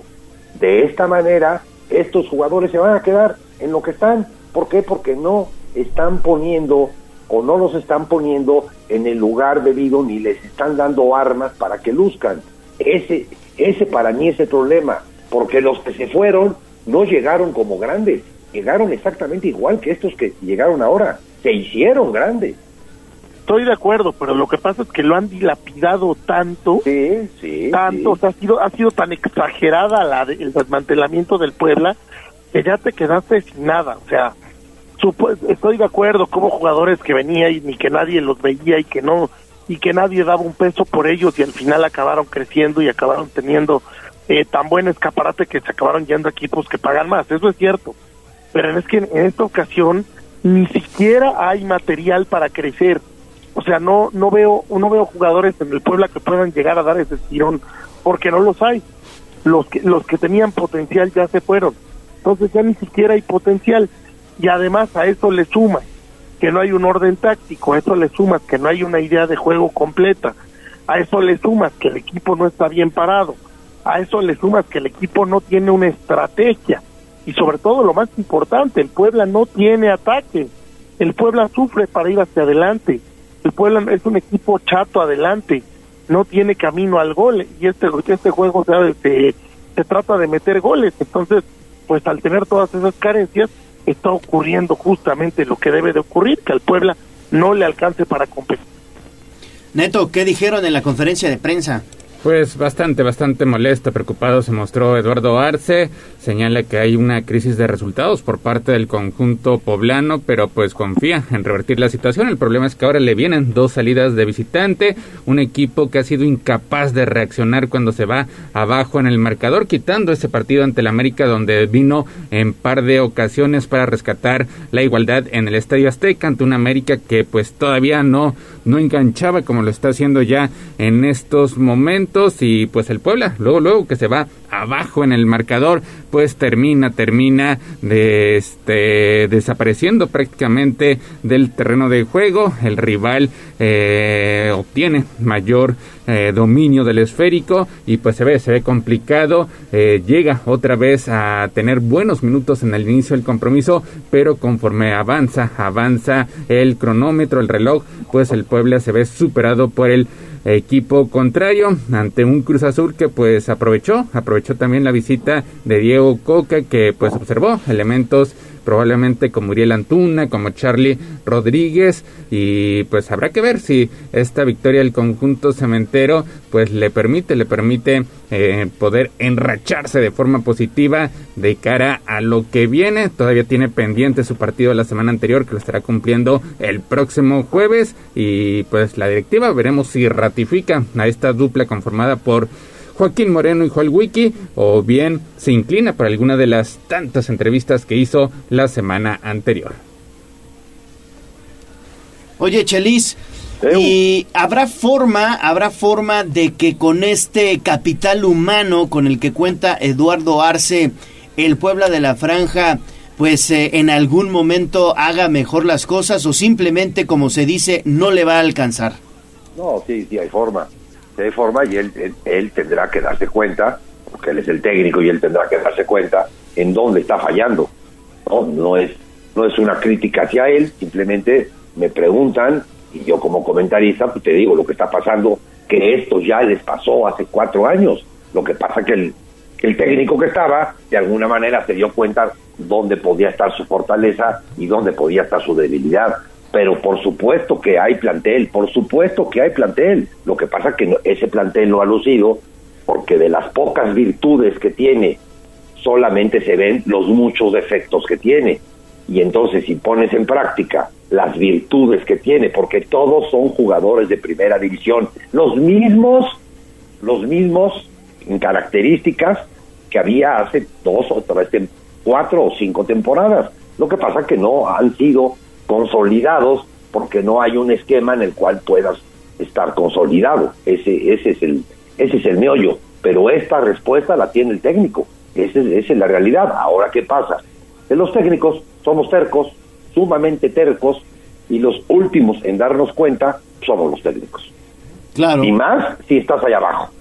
Desde afuera, en un sillón o en un teléfono, puta, eres el rey de la vida. El, el problema es para allá abajo, date cuenta.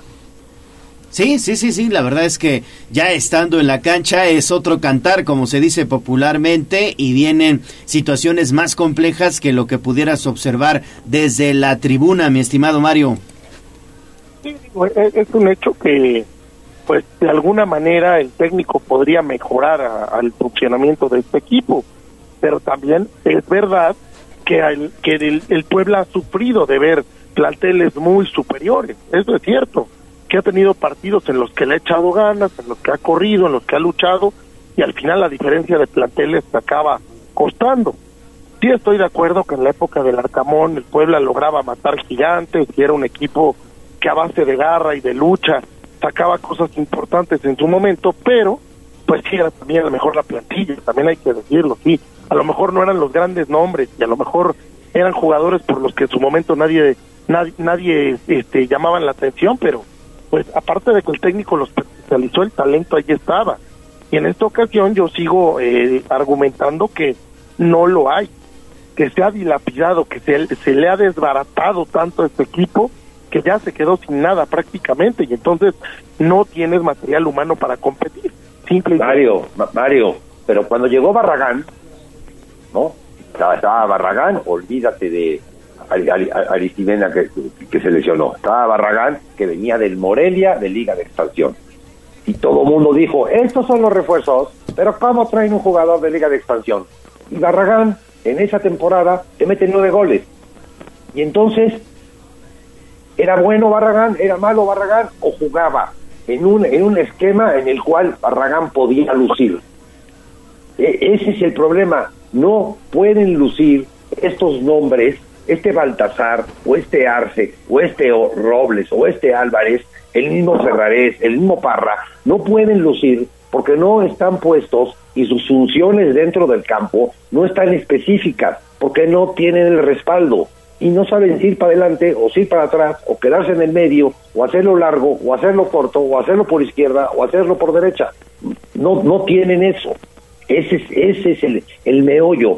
No importa, olvídense de la calidad. La calidad de Puebla, comparada con los grandes, nunca la va a tener.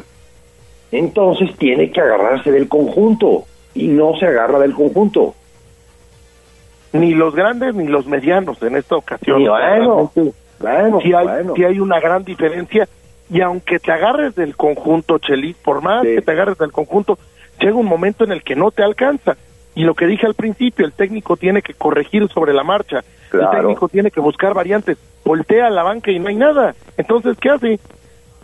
No, es que si en la banca hubiera las soluciones que tú estás pidiendo, entonces el, el equipo lo diriges tú o lo dirijo yo. Si tenemos en la banca a, a Juan Camaney que nos va a sacar el partido adelante.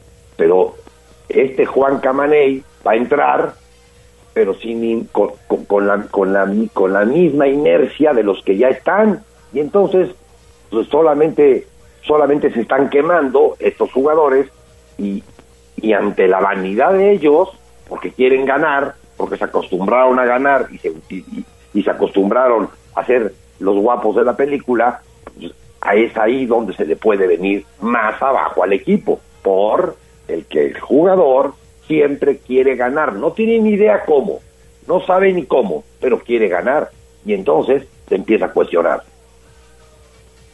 Bueno, pues ahí está entonces mi estimado Chelis, mi estimado Mario. Vamos a robarles eh, algunos minutitos a la, a la sección y regresamos en un momentito más para redondear esta idea que tenemos de el Puebla de la Franja y todavía nos falta repasar algunos resultados de eh, la jornada de este clausura 2023 porque ya tenemos aquí en el estudio de tribuna matutina al senador de la República Alejandro Armenta. ¿Cómo estás, te- senador? Te saludo con mucho gusto. Muy buenos días. Gracias Leo, gracias Ale Bautista, Abraham, a Jazz y un abrazo al Chelis, mi amigo, el campeonísimo. Perdón por quitarle unos minutos, pero estoy aquí atento a la orden Leo. Pues muchas Siempre. gracias. Sobre todo porque el fin de semana fue un fin de semana muy importante para el litio y todos estos temas que tú has venido impulsando ya desde hace algunos meses en torno a la nacionalización precisamente del litio que sucedió allá en Sonora, en el norte del país, y ya se entregaron prácticamente todas las reservas de litio a la Secretaría de Energía. Era muy importante que el presidente Leo eh, lo hiciera como un acto patriótico nacionalista porque había un apetito de verdad incontenible de las empresas extranjeras que empezaron con prestanombres a comprar terrenos, ejidos, lo conozco, lo sé, lo he investigado, al grado que las 31 concesiones mineras que se habían entregado, todas eran o estaban en manos de canadienses, ingleses, españoles, australianos y ningún mexicano.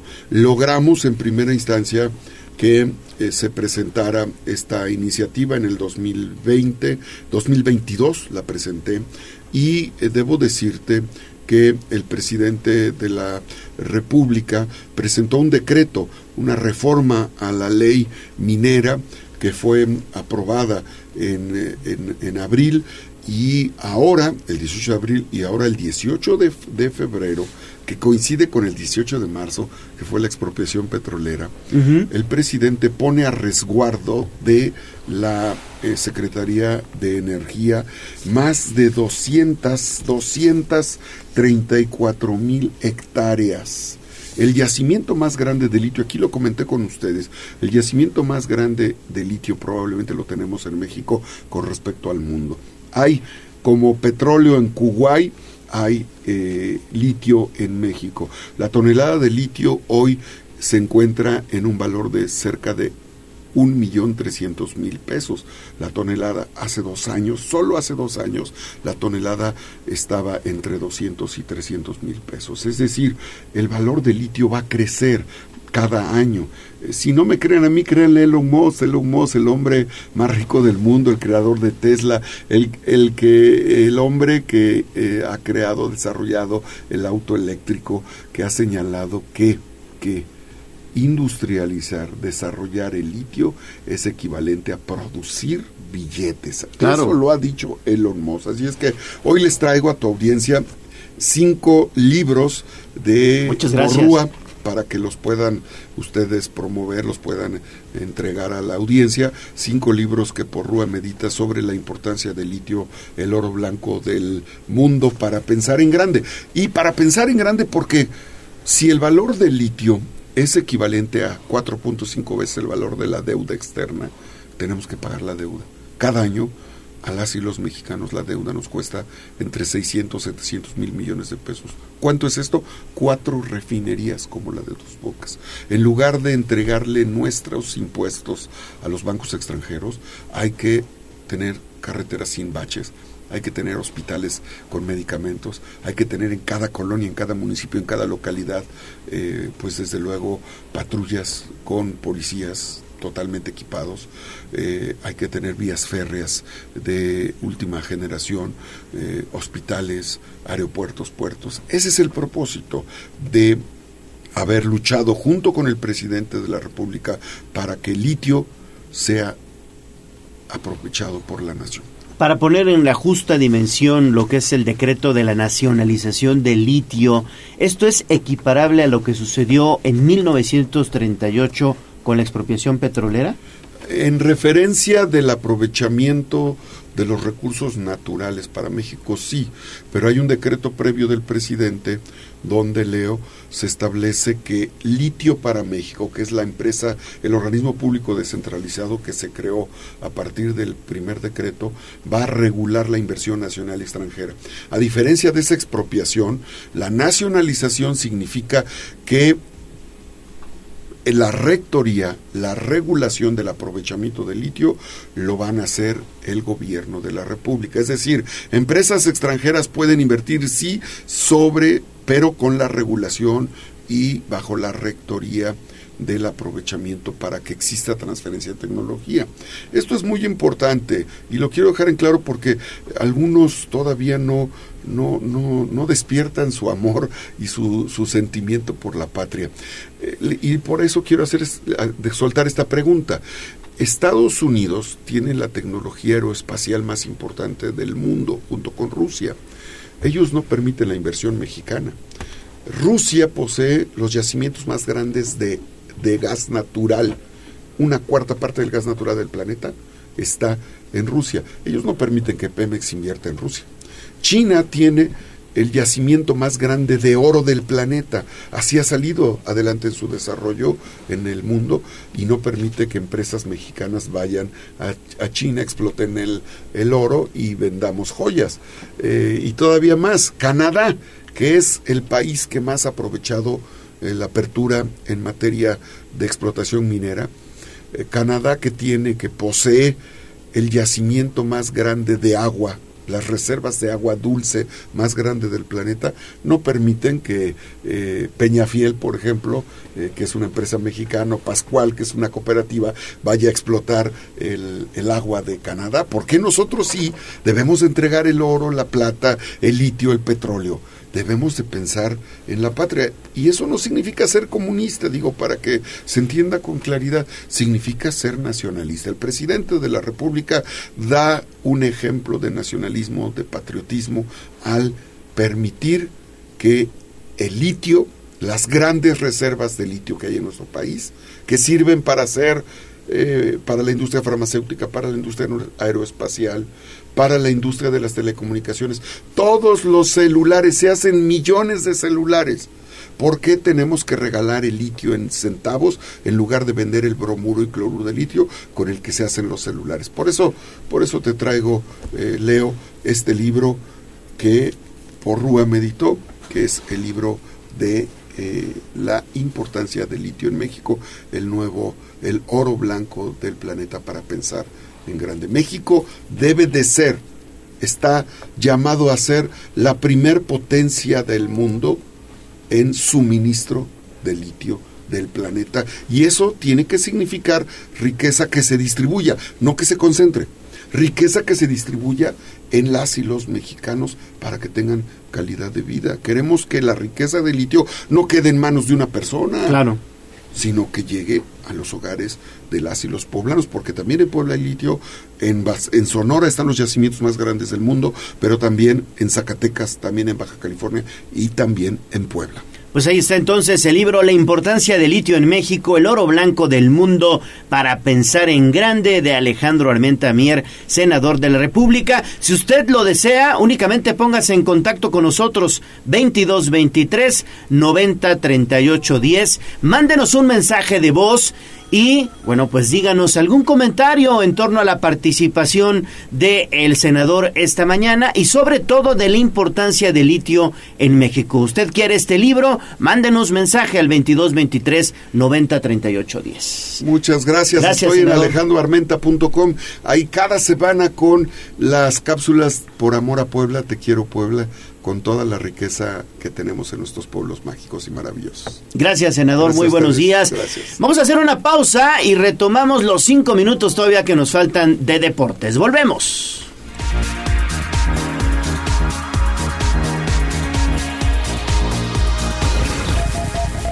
Vamos a un corte comercial y regresamos en menos de lo que canta un gallo.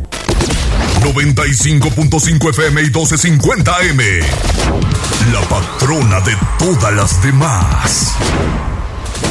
Tu radio. Seguimos con el gallo de la radio. Twitter, arroba tribuna deportes. Estamos de vuelta en los deportes. Repasamos los resultados. Neto, ¿qué te parece? Sí, vámonos, vámonos rápido con los resultados de este fin de semana. El América vence a Tijuana, prolonga su invicto, lo derrota, lo supera por marcador de dos goles a uno. Chivas hunde más a Pumas, también gana por marcador de dos goles a uno, extendiendo a cinco su racha de partidos sin conseguir un o sin sufrir un descalabro, hilando su segunda victoria. Rayado sigue imparable, derrota 2-1 a Necaxa con gol prácticamente de último momento. Tigres mantiene el invicto, triunfa como visitante 1-0 ante Atlas. Toluca cobra deuda ante Pachuca, derrota 2-1 como visitante al campeón reinante. Santos y San Luis dividen puntos. Lo mismo ocurre en la frontera en el duelo entre León y Ciudad Juárez, mientras que Mazatlán sigue sin poder ganar, pero al menos ya sumó su primer punto. Empata 1-1 como visitante ante Querétaro. Oye, Chelis, un año, un año tiene ya el América invicto como local en el Estadio Azteca. ¿Qué tan complicado es lograr este tipo de marcas tú que has estado en el medio como director técnico, Chelis? No, envi- envidiable, envidiable lo que ha hecho el señor Ortiz, se las vio difíciles al empezar esta temporada, mucha gente pedía su cabeza y en cuanto los jugadores Sánchez, Valdés, Henry encontraron su nivel y modificó, porque solamente un partido ha repetido defensa. En cuanto encontró su defensa y esos jugadores tomaron su nivel, el América se fue para arriba y va a seguir para arriba. Entonces, eh, un técnico que reconoce, él, me imagino que con su almohada reconoce dónde está fallando y, mantiene el espíritu y les da la confianza a estos jugadores nombrados para que salgan y hagan lo que saben hacer. Felicidades, verdaderamente envidiable y felicidades al América. Y, y mención aparte merece mi estimado Mario Henry Martin, ¿no? No, Henry Martin está jugando a un nivel extraordinario. Fíjate, hace un año ya le andaban buscando equipo, que ya no tenía más que sacarle. Míralo, nada más.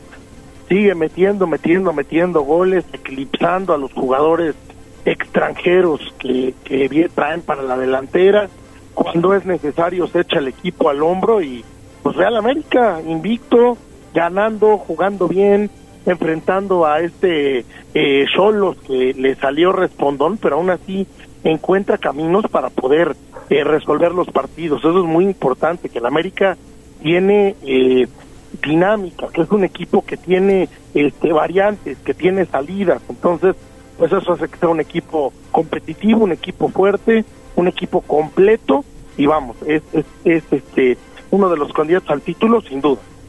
No, y eso pasa, Chelis, cuando como equipo en las diferentes posiciones que tienes, bueno, pues hay competencia entre los jugadores, ¿no? Está el caso, por ejemplo, de este chico Suárez que compite con Cendejas, que compite con Roger Martínez y hoy está hecho también un buen jugador, ayer mete un golazo de tiro libre, pero este buen accionar de los equipos y el compromiso de jugadores sucede cuando hay competencia interna, me refiero.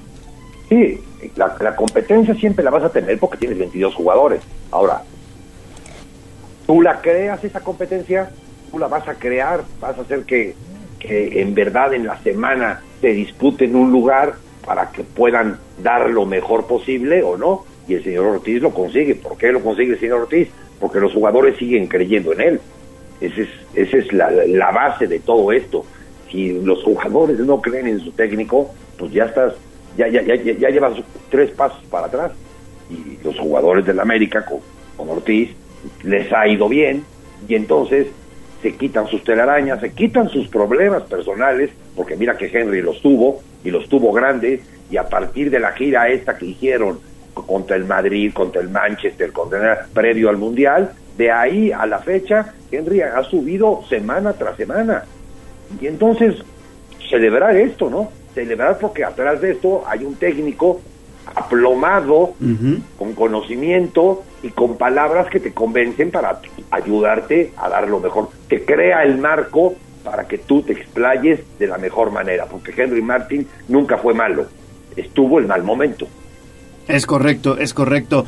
Y eh, mi estimado Neto, el tema de los equipos del norte del país que siguen ahí, que siguen ahí y siempre son protagonistas, ¿no? Sí, ocupan, ocupan los dos primeros puestos de la tabla general. Monterrey, pues ya eh, totalmente solo en la punta, en la primera posición de la tabla general, seguido del conjunto de Tigres que aprovecha esta visita al conjunto del Atlas, un Atlas que no puede levantar en este campeonato, le ha pesado muchísimo la salida por parte de Diego Coca, inclusive ya en el último torneo de Diego Coca pues también vino a la baja el conjunto rojinegro después de conseguir ese bicampeonato y termina llevándose el conjunto felino la victoria por la mínima diferencia, mientras que Monterrey, Monterrey de último momento, otro gol por parte de Funes Mori que solamente está detrás de Henry Martin en la tabla de máximos anotadores y con Germán Berterame haciendo una dupla bastante interesante derrotando de último minuto al conjunto del Necaxa. ¿Cómo ves a los norteños, Mario? No, pues dos planteles completísimos, llenos de talento, que tienen fondo de armario para aventar para arriba, pues es evidente por qué están en primer lugar. Aparte, equipos bien dirigidos, los dos tienen excelentes técnicos, han sabido dosificarse. Cuando uno no está, está el otro. Por ejemplo, el caso de, de Monterrey, que el día que marcan la Funes Mori aparece Berterame y hace lo propio. En el caso de Tigres, que pues vaya, que si, tiene artillería para aventar para arriba. Guiñac que anda en buen momento. O sea, en fin, el equipo dos equipos completísimos que están armados para ser campeones y que pues parece que solamente tienen al América ahí como único competidor en todo el resto del país y ahí pues a lo mejor el Pachuca, el Pachuca que también anda muy bien, que tiene buenos jugadores, pero lo que tienen los equipos norteños es superior al resto, es cierto. Oye, Chelis, y las Chivas, pian pianito, ¿no? Ahí van, ahí van, están en zona de, de calificaciones, están peleando, por ejemplo, el cuarto lugar con el América. Sí, eh, eh, Chivas para mí lo que tiene es puntos. Lo que ha ganado son puntos. Todavía su manera de jugar no me convence, no no no no me no no me gusta. Eh, sí tengo sí tengo un problema. No soy objetivo. Para mí lo único que tiene es puntos a comparación de lo que acaban de hablar de esos tres equipos que si se les dé un juego y, y entendiendo que Tigres tiene que dar muchísimo más todavía mientras siga ganando puntos, Chivas, aún sin que me guste, la confianza les va a llegar y, esta confianza va a hacer que en algún momento dado pues, puedan hacer un mejor fútbol cuando tienen una delantera que en la fecha 8 su centro delantero, su 9 en la camiseta, anota el primer gol con cabeza, nariz, barbilla, pecho, rodilla, tobillo, gol. O sea, le pegó cinco veces a su cuerpo antes de que entrara el gol. Esa es, esa es una realidad de Chivas y tiene a un jugador Guzmán que de los goles que ha metido, ha metido cinco, él y ha intervenido en otros tres. O sea que caramba, no, no es así como que no, no, no, no, no me no me no, no me repleta lo que es Chivas. Tiene puntos que antes ni puntos tenía. Claro. Neto. Pues ahí está, ahí está el conjunto tapatío que pues también termina sufriendo ante el conjunto de Pumas, un Pumas que es la otra cara de la moneda después de tener un buen inicio de torneo, una semana para el olvido para el equipo dirigido por Rafa Puente del Río, inclusive otra vez la afición se mete con sus jugadores, se mete con el propio timonel, veremos si hay eh, pues algo, algo sucede con la directiva del conjunto universitario porque pues la afición no está contenta con el cuadro del Pedregal. Veremos si puede levantar más adelante, mientras que las Chivas pues ahí están, ahí están solamente detrás de Monterrey, de Tigres, de América, de Pachuca, pero peleando, peleando por meterse entre los cuatro primeros lugares de la tabla general. Ahí va con un pelotón junto con Toluca, junto con León, tratando de aprovechar este pues este bache en el que se ha metido el conjunto de Pachuca, curiosamente desde que Almada le dijeron que no entraba en la o que no era candidato para ser el timonel de la selección mexicana, pues el Pachuca vino a la baja. Sí, lamentablemente yo creo que le pegó anímicamente el tema de la selección, pero bueno, Pachuca talento tiene, jugadores tiene, su cantera permite que donde te falla uno pongas a otro y sea igual de bueno, entonces pues seguramente saldrá del bache y será uno de los que compite en los primeros lugares y, sin duda. Veremos qué Te pasa entonces. Te falla, ayer te falla. Cuando iba perdiendo 1 a 0, te falla de cara a gol cuatro goles. Yo, yo que Almada sí, sí me enojo porque pierdo.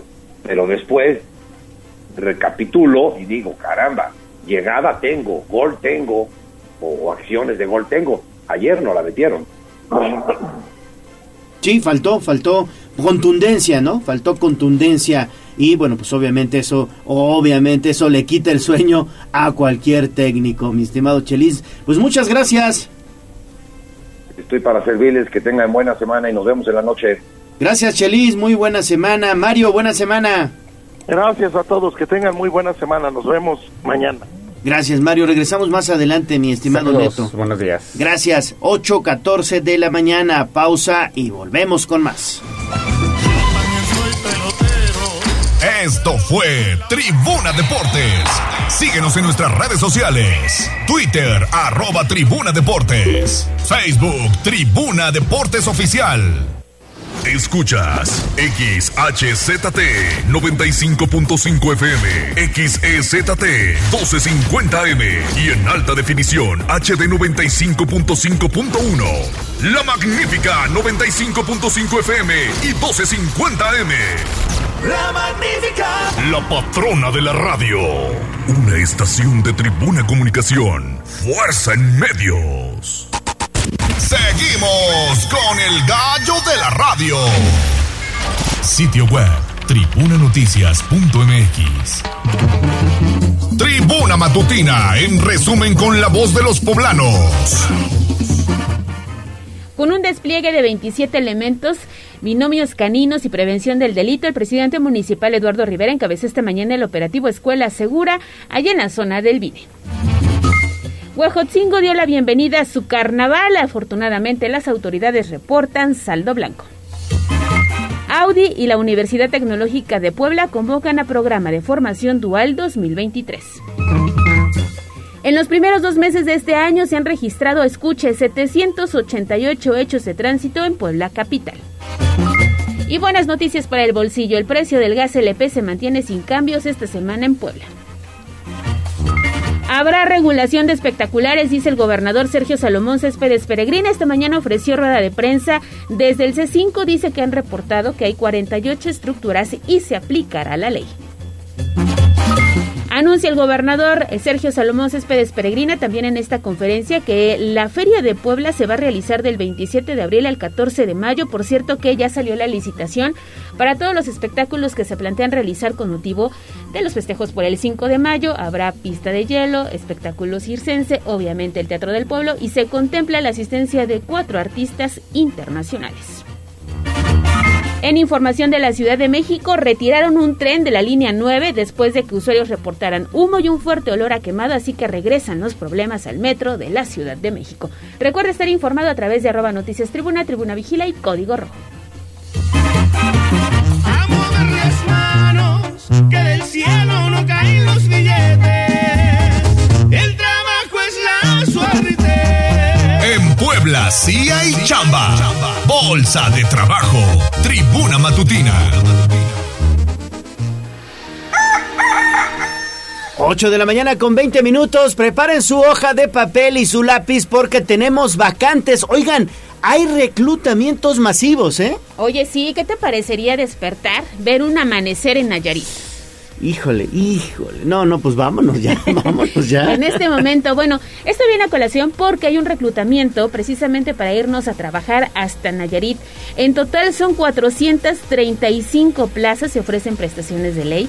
Oye, mira, entre las principales vacantes que se están ofreciendo está camarista, auxiliar de áreas públicas, ayudante de cocina, operador de teléfonos, también recepcionista, cocinero o cocinera. Y bueno, están muy atractivas. El reclutamiento va a ser el día de hoy. Lunes 20, martes 21 y miércoles 22 de febrero en las oficinas centrales del Servicio Nacional de Empleo ubicadas allí en el callejón de la 10 Norte 806 en el barrio del Alto. Aliste sus papeles en punto de las 9 de la mañana inician con este reclutamiento y hasta las 3 de la tarde, así que todavía estamos a tiempo de presentar la documentación correspondiente. Los salarios están muy atractivos, van desde los 9.500 pesos hasta, mira, estoy viendo aquí uno de 10 mil, uno de 13 mil 400 y también otro de 12.465 pesos más prestaciones de ley. 435 vacantes para irnos a trabajar a Nayarit, así que ahí lo tiene, pero también Alemania está solicitando licenciados en enfermería y esta es una excelente opción. Claro. Solo se atenderá a las personas que lleven la documentación vigente y completa. Escúchelo, acta de nacimiento, comprobante de domicilio, acta de matrimonio o constancia de concubinato si, si es que existe el compromiso. También el CURP y el currículum actualizado y el salario son 42 mil pesos al mes. Especialistas en enfermería. para irse de intercambio, bueno, no hay de, de, intercambio, pero sí para irse a trabajar hasta Alemania, ¿eh? Bueno. reclutamiento también masivo. Excelente opción. Ahí están dos reclutamientos masivos. A Nayarit, a un importante corporativo hotelero y también a Alemania. Me voy a Alemania. Nos vemos, Pues vámonos. Gracias. En Puebla sí hay chamba. Aprovechen. A mover las manos, que del cielo no caen los billetes. El trabajo es la suerte. En Puebla sí hay chamba. Secretaría del Trabajo del Gobierno del Estado de Puebla. Instagram, Tribuna Noticias. Me siento muy contento, me siento muy. Ave, doctor, los que vamos a morir te saludan. Nuestros consejos de salud en el dispensario. En Tribuna Matutina. 8 de la mañana con 23 minutos. Hacemos enlace con el doctor Víctor Manuel Caballero. Doctor, ¿cómo estás? Muy buenos días. Muy buenos días, Leo. Muy buenos días a todos. Que sea un buen inicio de semana. Igualmente, doctor, y que sea un buen inicio de semana, pero con, con poquito ex, este estrés, ¿no? Con poco estrés, porque el estrés también nos afecta a la salud, ¿no? Híjole, indudablemente es algo que puede que podemos no percibir, no darnos cuenta, pero vamos como destruyendo, como carcomiendo nuestra salud cuando tenemos estrés. Sí, efectivamente es algo que es tan común hablar del tema, pero pocos entendemos de a qué se refiere. Eh, el estrés es una condición, ¿sí? De tensión, tensión continua, imperceptible para muchas personas, en algunos casos es muy obvia, pero imperceptible, que va, va dañando vasos sanguíneos, nuestro corazón, nuestro páncreas, ahí va poco a poco carcomiendo. Y el estrés es producto generalmente de algún efecto externo que nos está ocasionando eh, esa tensión, preocupación, angustia, que insisto, a veces puede ser pues el, el, el malestar que puede ocasionarnos algo en el trabajo o alguna situación familiar que nos tiene eh, muy, muy preocupados y que nos, nos distrae de manera continua. Entonces, sí, por supuesto que el estrés puede dañar la salud, sobre todo si no hacemos algo, que eso es lo, importante, ¿no? Eh, sobre todo quienes tengan presión arterial alta, por ejemplo, o tengan algún antecedente de enfermedad en su corazón, o diabetes, o sobrepeso, el estrés nos va a llevar cada vez más a un deterioro de la enfermedad y luego decimos, tengo esos achaques, ahora me duele aquí, ahora me duele allá, eh, son producto precisamente de esta condición eh, que está ligada con la ansiedad. Oiga, doctor, buenos días. Lo saludo con mucho gusto. ¿Ya hay algo que podamos hacer para minorar eh, estos efectos negativos en nuestra salud? No sé, a lo mejor meditar, dedicar tiempo al ejercicio. Sí. Ya mucha gente hoy dice, es que estoy estresado. Espérame, espérame porque vivo en el estrés. Tiene mucha razón, Ale. Sí, hay esas dos cosas que usted dijo son fundamentales.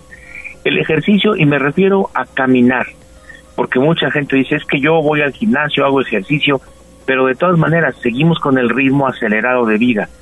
El que podamos caminar, paseando un perro, platicando con la pareja, con los amigos, destinar un momento a caminar, caminar de manera activa, 20 minutos, 30 minutos, con mucha regularidad, si puede posible todos los días, disminuye notablemente el estrés.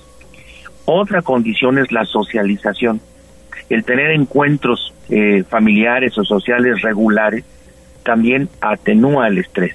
Y esto derivado, bueno, de la convivencia social, de la afectividad, del diálogo, ¿no? Hasta de la música que se puede generar. No me refiero al, tema del alcohol, pero sí la música, el, el baile, todo ello indudablemente impacta favorablemente la salud y combate el estrés. Claro. Hay que tomarlo en cuenta, ¿eh? ¿Sabes qué actividades luego recomiendan para, para minorar el tema del, del estrés, doctor? La meditación, yoga y todas esas eh, actividades, ¿no? es algo que debemos fomentar a veces desde muy jóvenes o desde niños. El, el meditar siempre ha sido recomendado como una tarea eh, que no es fácil porque hay que entrenarse para eso, pero sin embargo una vez que se logra eh, esta actitud de eh, estabilidad o de eh, parar un poco, ¿no? Como que si detuviéramos el cuerpo, la mente y nos concentráramos en nosotros, en nuestra respiración, en nuestra postura, esto que el yoga promueve, indudablemente que tiene efectos benéficos.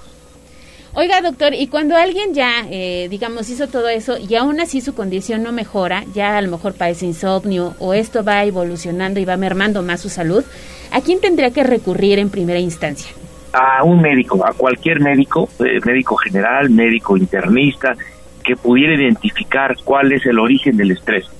Si este es a lo mejor de origen químico, ah, porque también hay enfermedades que pueden eh, ser catalogadas como enfermedades de salud mental o afectaciones mentales que tienen un origen químico, la ausencia o la disminución de alguna sustancia química que nos ayuda a la transmisión nerviosa adecuada.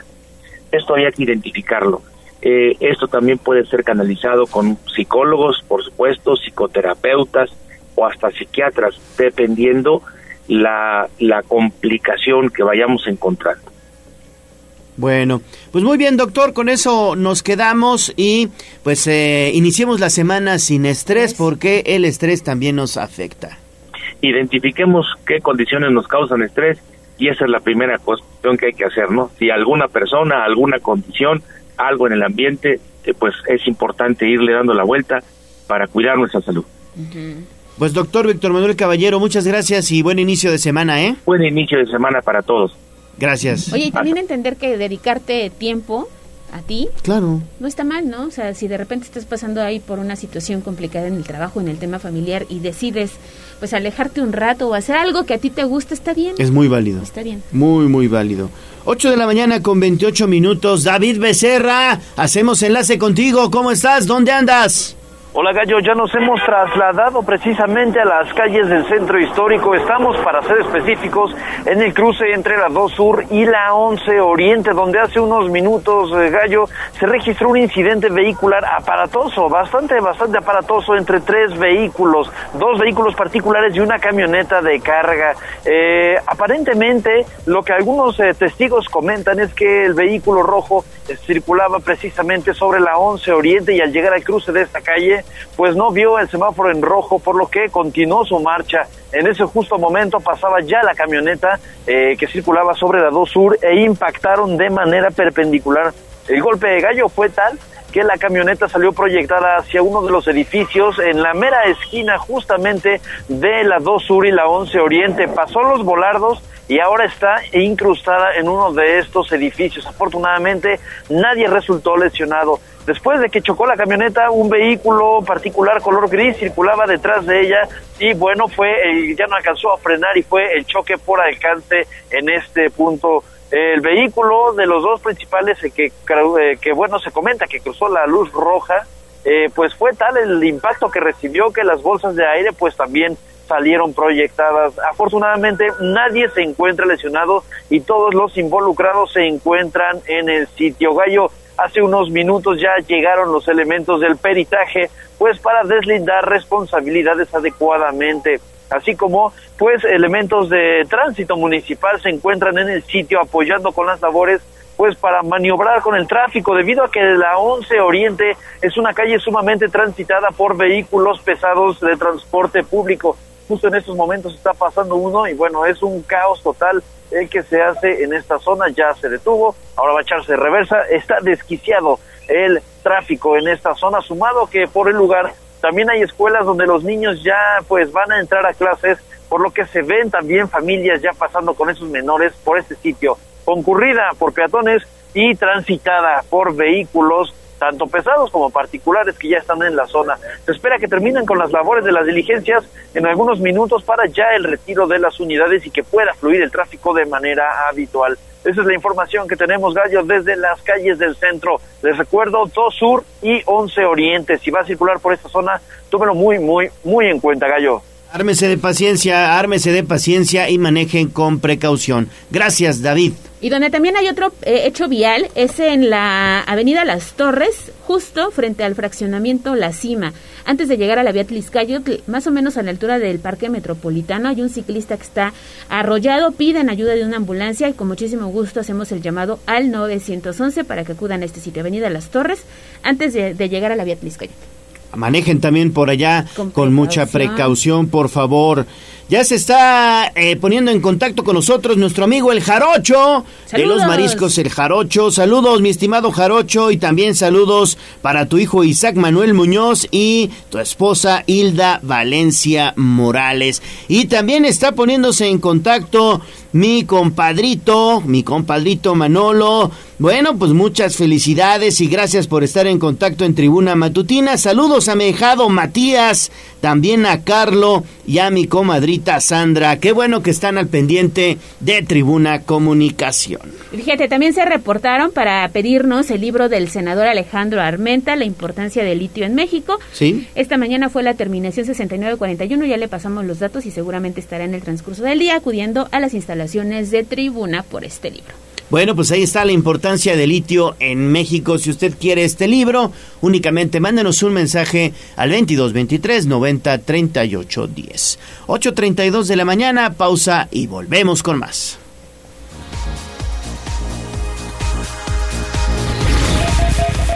Vamos a un corte comercial y regresamos en menos de lo que canta un gallo. 95.5 FM y 1250 AM. La patrona de todas las demás. Tu radio. Seguimos con el gallo de la radio. Twitter, arroba tribuna vigila. Y esta va para todas aquellas que son como una chica que yo conozco. Corral. La entrevista sin tapujos. En Tribuna Matutina. 8 de la mañana con 36 minutos. Hacemos enlace con el padre Miguel Arcángel de Simone Maimone para platicar en torno a las actividades que se está- estará llevando con motivo de la fiesta patronal de Nuestra Señora de la Soledad. Padre, ¿cómo está? Muy buenos días. Muy buenos días, queridos amigos de Tribuna. Muchas gracias por recibirme en su en su radiodifusora para poder promocionar nuestra fiesta patronal.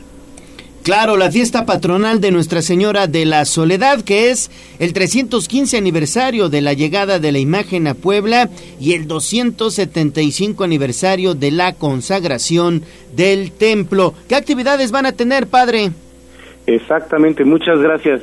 Bueno, pues eh, para empezar, de, de hoy hasta el viernes, todos los días tenemos el Santo Rosario a las 5 de la tarde y la misa con diversas intenciones de la novena de la soledad a las cinco y media de la tarde. A las seis y media cada día tenemos un evento cultural que nos gustaría invitar a los amigos al, auditorio. Hoy, lunes 20 de febrero, seis y media de la tarde, conferencia 315 años de la soledad en Puebla por el arqueólogo Eduardo Merlo. Mañana, martes 21 a las seis y media, la conferencia Patrocinio y Conformación del Patrimonio Artístico del Templo de Nuestra Señora de la Soledad por el doctor Julián Andrade. El miércoles, que todos sabemos es miércoles de ceniza, además de las misas de, de imposición de ceniza a las nueve de la mañana y a las cinco y media de la tarde, tendremos a las seis y media el concierto La Soledad en Armonía, que es música que evoca a la Santísima Virgen María. Es un concierto armado exprofeso para la Virgen de la Soledad por la soprano Elisa Ábalos Martínez y el violinista Omar Ruiz García. También el, bueno, el viernes 24 de febrero a las seis y media tendremos la conferencia Iconografía y Misticismo de Nuestra Señora de la Soledad del maestro Fabián Valdivia. Ah, me estaba brincando el jueves 23. En realidad la conferencia será con Jesús sacramentado. A las seis y media tendremos una hora santa muy especial, pues los católicos amamos a María porque ella siempre nos lleva a Jesús, a Jesús por María. Y finalmente el sábado 25 queremos hacer algo algo muy importante, mi querido Leonardo, y es eh, una procesión a catedral donde quedaría resguardada toda la noche la Virgen y al día siguiente, después de la misa con el señor arzobispo, volver a su templo. Eh, voy a decir rápidamente el horario. El sábado 25 invitamos a todo el auditorio a las 5 de la tarde al rezo del Santo Rosario y Mañanitas para emprender la procesión a Catedral. En Catedral a las 7 de la noche tendríamos las vísperas solemnes de Nuestra Señora de la Soledad presididas por el obispo auxiliar Monseñor Tomás López Durán. Al día siguiente sería la Santa Misa en Catedral con el señor arzobispo don Víctor Sánchez Espinosa. Y después de la misa y con la bendición del arzobispo, eh, volvernos de regreso al templo. La razón de esta procesión es recordar precisamente la entrada solemne de la Virgen de la Soledad a su templo el 26 de febrero de 1748 hace 275 años. No, pues toda una serie de eventos, padre. Yo lo saludo también con muchísimo gusto esta mañana y saber también, eh, supongo que seguirán con estas, con estos protocolos a raíz de la pandemia de COVID, el uso del cubrebocas o se estarán adaptando al nuevo decreto que ya emitió la autoridad. eh, sobre todo porque se trata de información importante para los fieles que, que acudan a toda esta serie de actividades, ¿no? Hola, buenos días Alejandra. Bueno, en el momento en que la autoridad dice que ya no es obligatorio, ciertamente nosotros no podemos volverlo obligatorio porque no somos la autoridad. Lo que lo que hacemos es seguir recomendando el uso del cubrebocas. Recordarás que hubo una temporadita en donde dijeron ya ya se puede quitar el cubrebocas y veíamos el fenómeno de que la misma gente llegaba con el cubrebocas puesto. Había uno que otro que no, pero pues hombre, ahí es la libertad de cada uno de ir considerando y escuchando a las autoridades no solo políticas sino sanitarias al respecto. En ese sentido nosotros eh, pues somos obedientes a la autoridad. Al decir la autoridad que no es obligatorio, pues no podemos decir que sea obligatorio pero sí que será recomendable e inclusive si alguien llega al templo y nos dice, oigan, perdí mi cubrebocas, me prestan uno, o digo, me regalan uno, tenemos una cajita que siempre le hemos regalado a la persona que lo ha solicitado. Bueno, cuando ha sido obligatorio, literalmente le pedíamos que se lo pusiera. Muy bien, padre. Oiga, y Nuestra Señora de la Soledad, pues es una de las imágenes más veneradas también de Puebla, hay que decirlo, procesión el Viernes Santo, ¿no? Exactamente, es una de las imágenes que procesiona el Viernes Santo y me gustaría invitar, porque de tu audiencia seguro que hay muchas personas, tanto varones como mujeres, que participan en la cofradía de Nuestra Señora de la Soledad. De las imágenes que procesionan el Viernes Santo, la de la Soledad es la única que es eh, porteada por mujeres.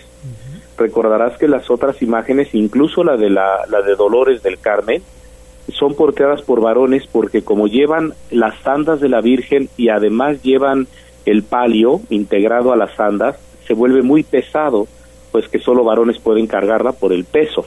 En el caso nuestro, el palio está separado de la de las sandas de la Virgen y esto permite que a la Virgen la porten eh, mujeres y la y el palio lo lleven varones y así participamos todos, hombres y mujeres, con la Virgen de la Soledad. Muy bien, padre, estamos platicando con el padre Miguel Arcángel de Simone Maimone, es el párroco de Nuestra Señora de la Soledad, y el templo se ubica en la 2 Sur 1106, en el centro histórico de Puebla, y también mencionar que el 26 de febrero a las 10 de la mañana habrá una Eucaristía, padre, que será presidida por Monseñor Sánchez Espinosa, ¿no? Exactamente, en catedral estaremos en la misa ahí con el señor arzobispo y terminando la misa nos vendremos en procesión con la Virgen. Eh, están ustedes también cordialmente invitados a acompañarnos a este evento que quiere recordar la entrada de nuestra madre en su en su templo y no solo eso, la entrada también de esas primeras cuatro religiosas carmelitas eh, cuando se fundó precisamente el convento de eh, Nuestra Señora de la Soledad. Pues padre, muchísimas gracias por invitarnos y con mucho gusto ahí estaremos y que sea un éxito todos estos eventos, padre. Muchas gracias, que el Señor los colme de bendiciones y que nuestra Madre Santísima de la Soledad los cubra con su manto a todos ustedes. Ay, muchas un gracias, abrazo. padre. Gracias, padre. Gracias, Alejandra. Un, un abrazo, eh. Buena, buena semana. Muy bien, pues ahí están las actividades. 8.44 de la mañana hacemos enlace con Pili Bravo.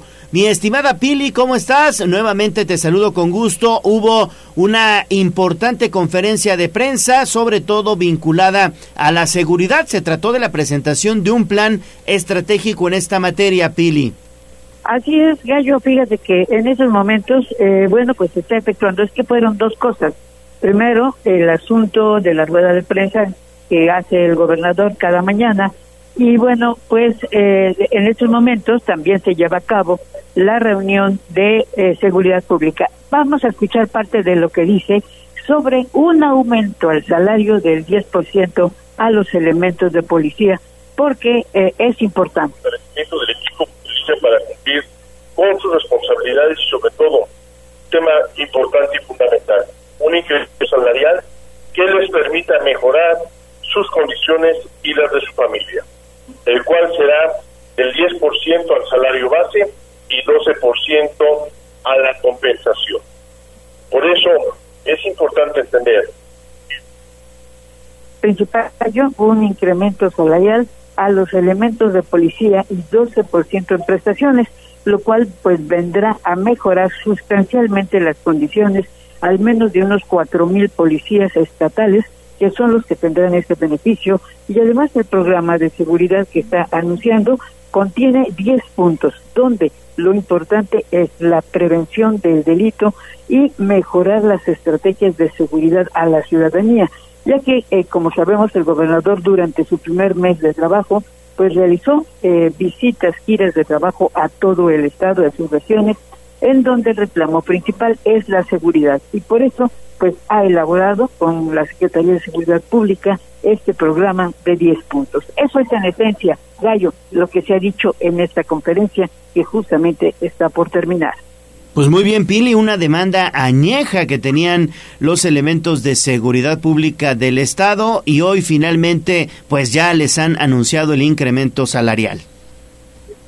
Así es, este incremento, pues te repito, será de gran beneficio, pues por lo menos yo me calculo que sean como cuatro mil elementos, nunca se dice exactamente la cifra por razones de seguridad, pero pues más o menos ese es el, el número de elementos que tiene de policía estatal y que además, bueno, aparte de, de, este programa de prevención al delito, pues también se habrá de mejorar el C5, donde nos encontramos, donde se ha efectuado hoy esta, esta reunión del Gabinete de Seguridad y que, bueno, en estos momentos seguirán trabajando pues tanto la Guardia Nacional, elementos de la Defensa Nacional, la Policía Estatal y las municipales que es ahí en donde van a, impulsar muchísimo la capacitación. Había municipios en donde no tenían ni un solo policía certificado, como es Izcapilpas, que acaba de decir, y otros más. Por eso, pues, el, el, el, la interés de mejorar todo este programa de seguridad gallo.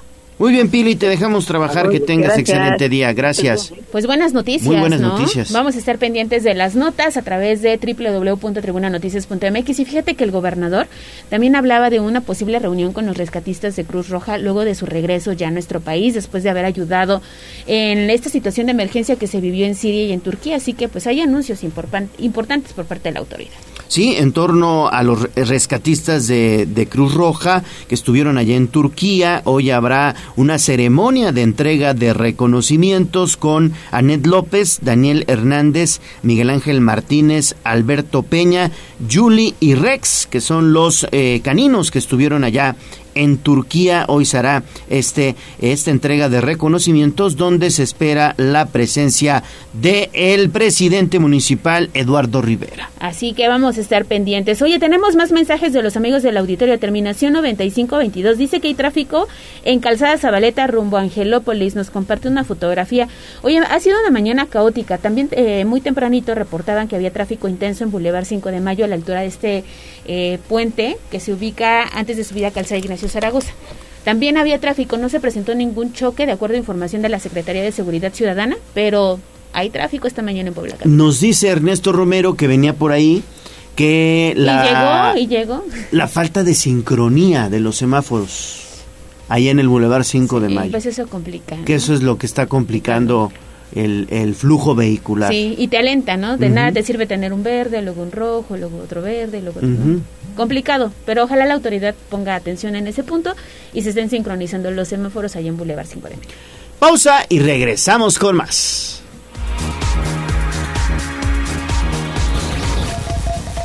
Vamos a un corte comercial y regresamos en menos de lo que canta un gallo. 95.5 FM y 1250 M. La patrona de todas las demás. Tu radio. Seguimos con el gallo de la radio. Twitter, arroba tribuna deportes. En tribuna matutina, fútbol, béisbol, box, lucha libre, automovilismo y todo el mundo del deporte. Play Ball. En tribuna deportes.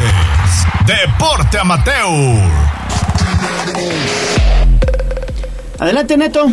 Gracias, Cayo. Gracias, Ale. Vámonos con el último bloque de la información deportiva, porque con la participación de más de 800 competidores se realizó de forma exitosa el Duatlón Puebla Boab 2023, cuyos ganadores fueron la poblana María Fernanda Salazar y el capitalino César Betancourt. Y es que a pesar del frío y teniendo como punto de partida la explanada principal del complejo cultural universitario en la zona de Angelópolis, los atletas fueron partícipes de una de las justas más exigentes, y es que los participantes cubrieron con su mejor desempeño las tres diferentes etapas del duatlón. Primero la carrera de 5 kilómetros, después la prueba en bicicleta de 20 kilómetros, para finalizar con la tercera etapa que fue la carrera de 2.5 kilómetros sobre un circuito que se montó en vialidades como Cúmulo de Virgo y la vía Atliscayot, desde Avenida Las Torres hasta el Centro Integral de Servicios en el sentido de Atlixco hacia Puebla. Esto convirtió al Duatlón Puebla Bob 2023 en una de las mejores competencias y donde solo los tres primeros lugares absolutos individuales de cada rama se hicieron acreedores a un premio económico. De esta forma, en la rama varonil, la primera posición correspondió al oriundo de la Ciudad de México, César Betancourt, que esto mencionó tras participar en esta exigente prueba. Este evento es magnífico. El año pasado quedé en segundo lugar y hoy en primer lugar. La verdad que el duatlón en el país está subiendo mucho su nivel. Antes no existía este tipo de eventos y vaya que Puebla lo hace de maravilla. Es un evento espectacular, tanto por la organización, la ruta, el nivel competitivo y sobre todo la gran convocatoria que tiene este lugar emblemático. Por su parte, en la rama femenil, la primera posición correspondió a la poblana María Fernanda Salazar, quien dejó en el segundo puesto a Andrea Hurtada, Andrea Hurtado y el tercer lugar fue para Claudia Martínez. Hasta aquí la información del deporte local. Béisbol.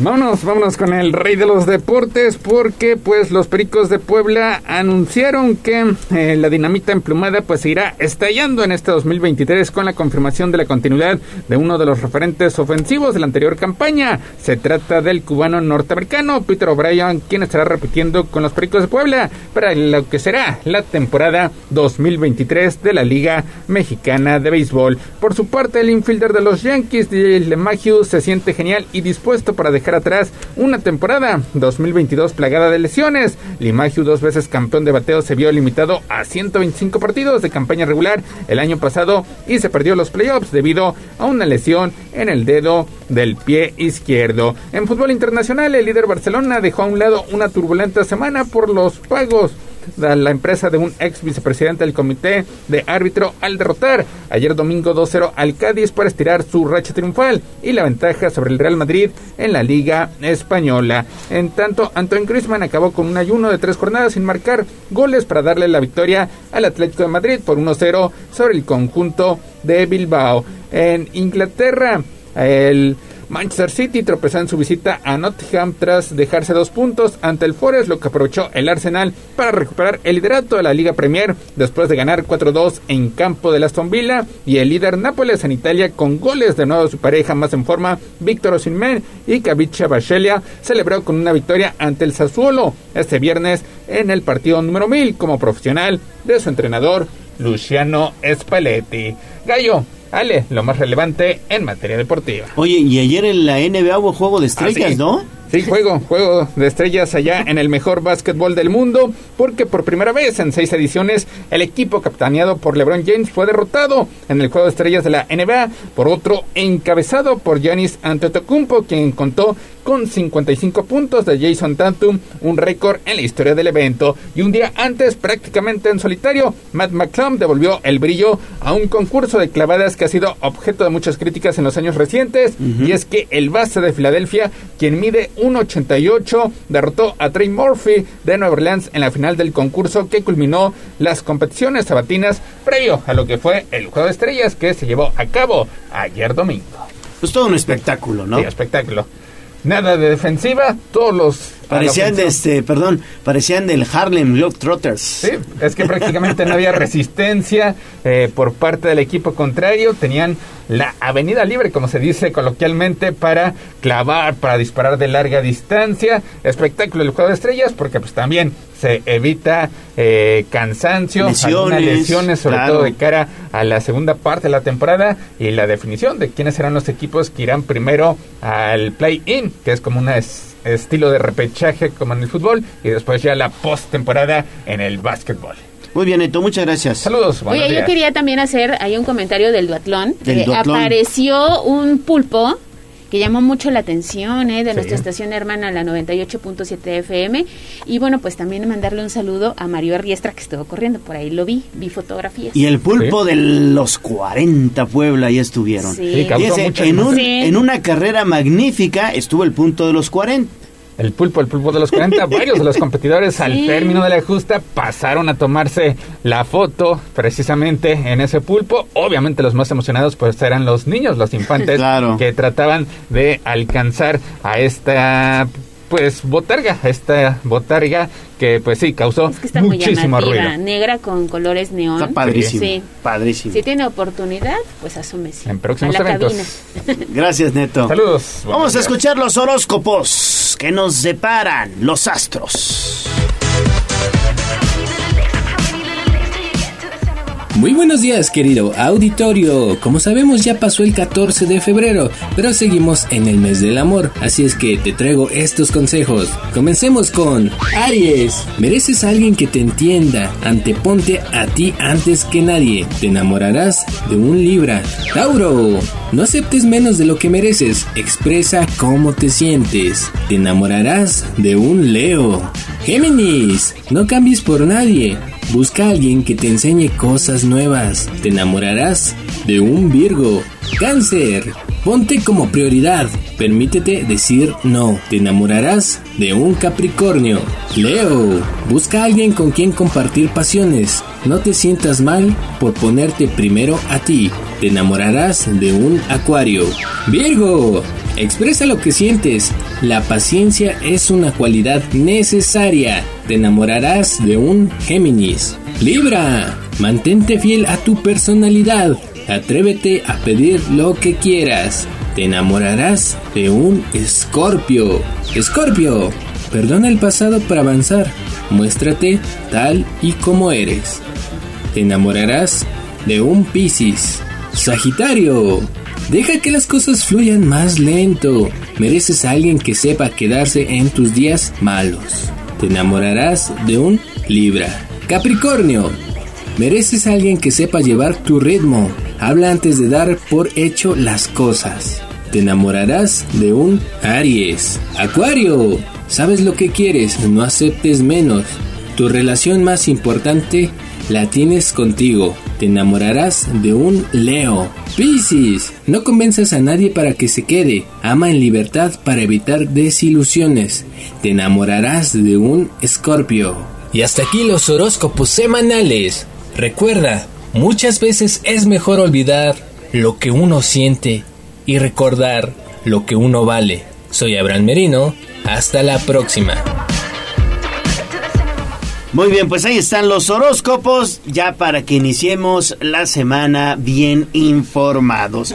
Gracias, gracias a Irene Peña, Alejandro Luna y José Antonio Flores, que son los ganadores de los libros del senador Alejandro Armenta. Así es. Gracias. Nos tenemos que ir. Agradecemos también a Aura Mones en la operación técnica, a Abraham Merino en la producción, Jazz Guevara en las redes sociales. Ale, nos vamos. Nos vamos, pero mañana tenemos una cita en punto de las 6 de la mañana. Recuérdelo, la magnífica 95.5 de FM.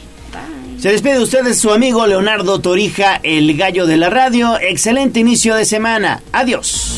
Adiós, amor, me voy de ti y esta vez para siempre. Aquí terminamos Tribuna Matutina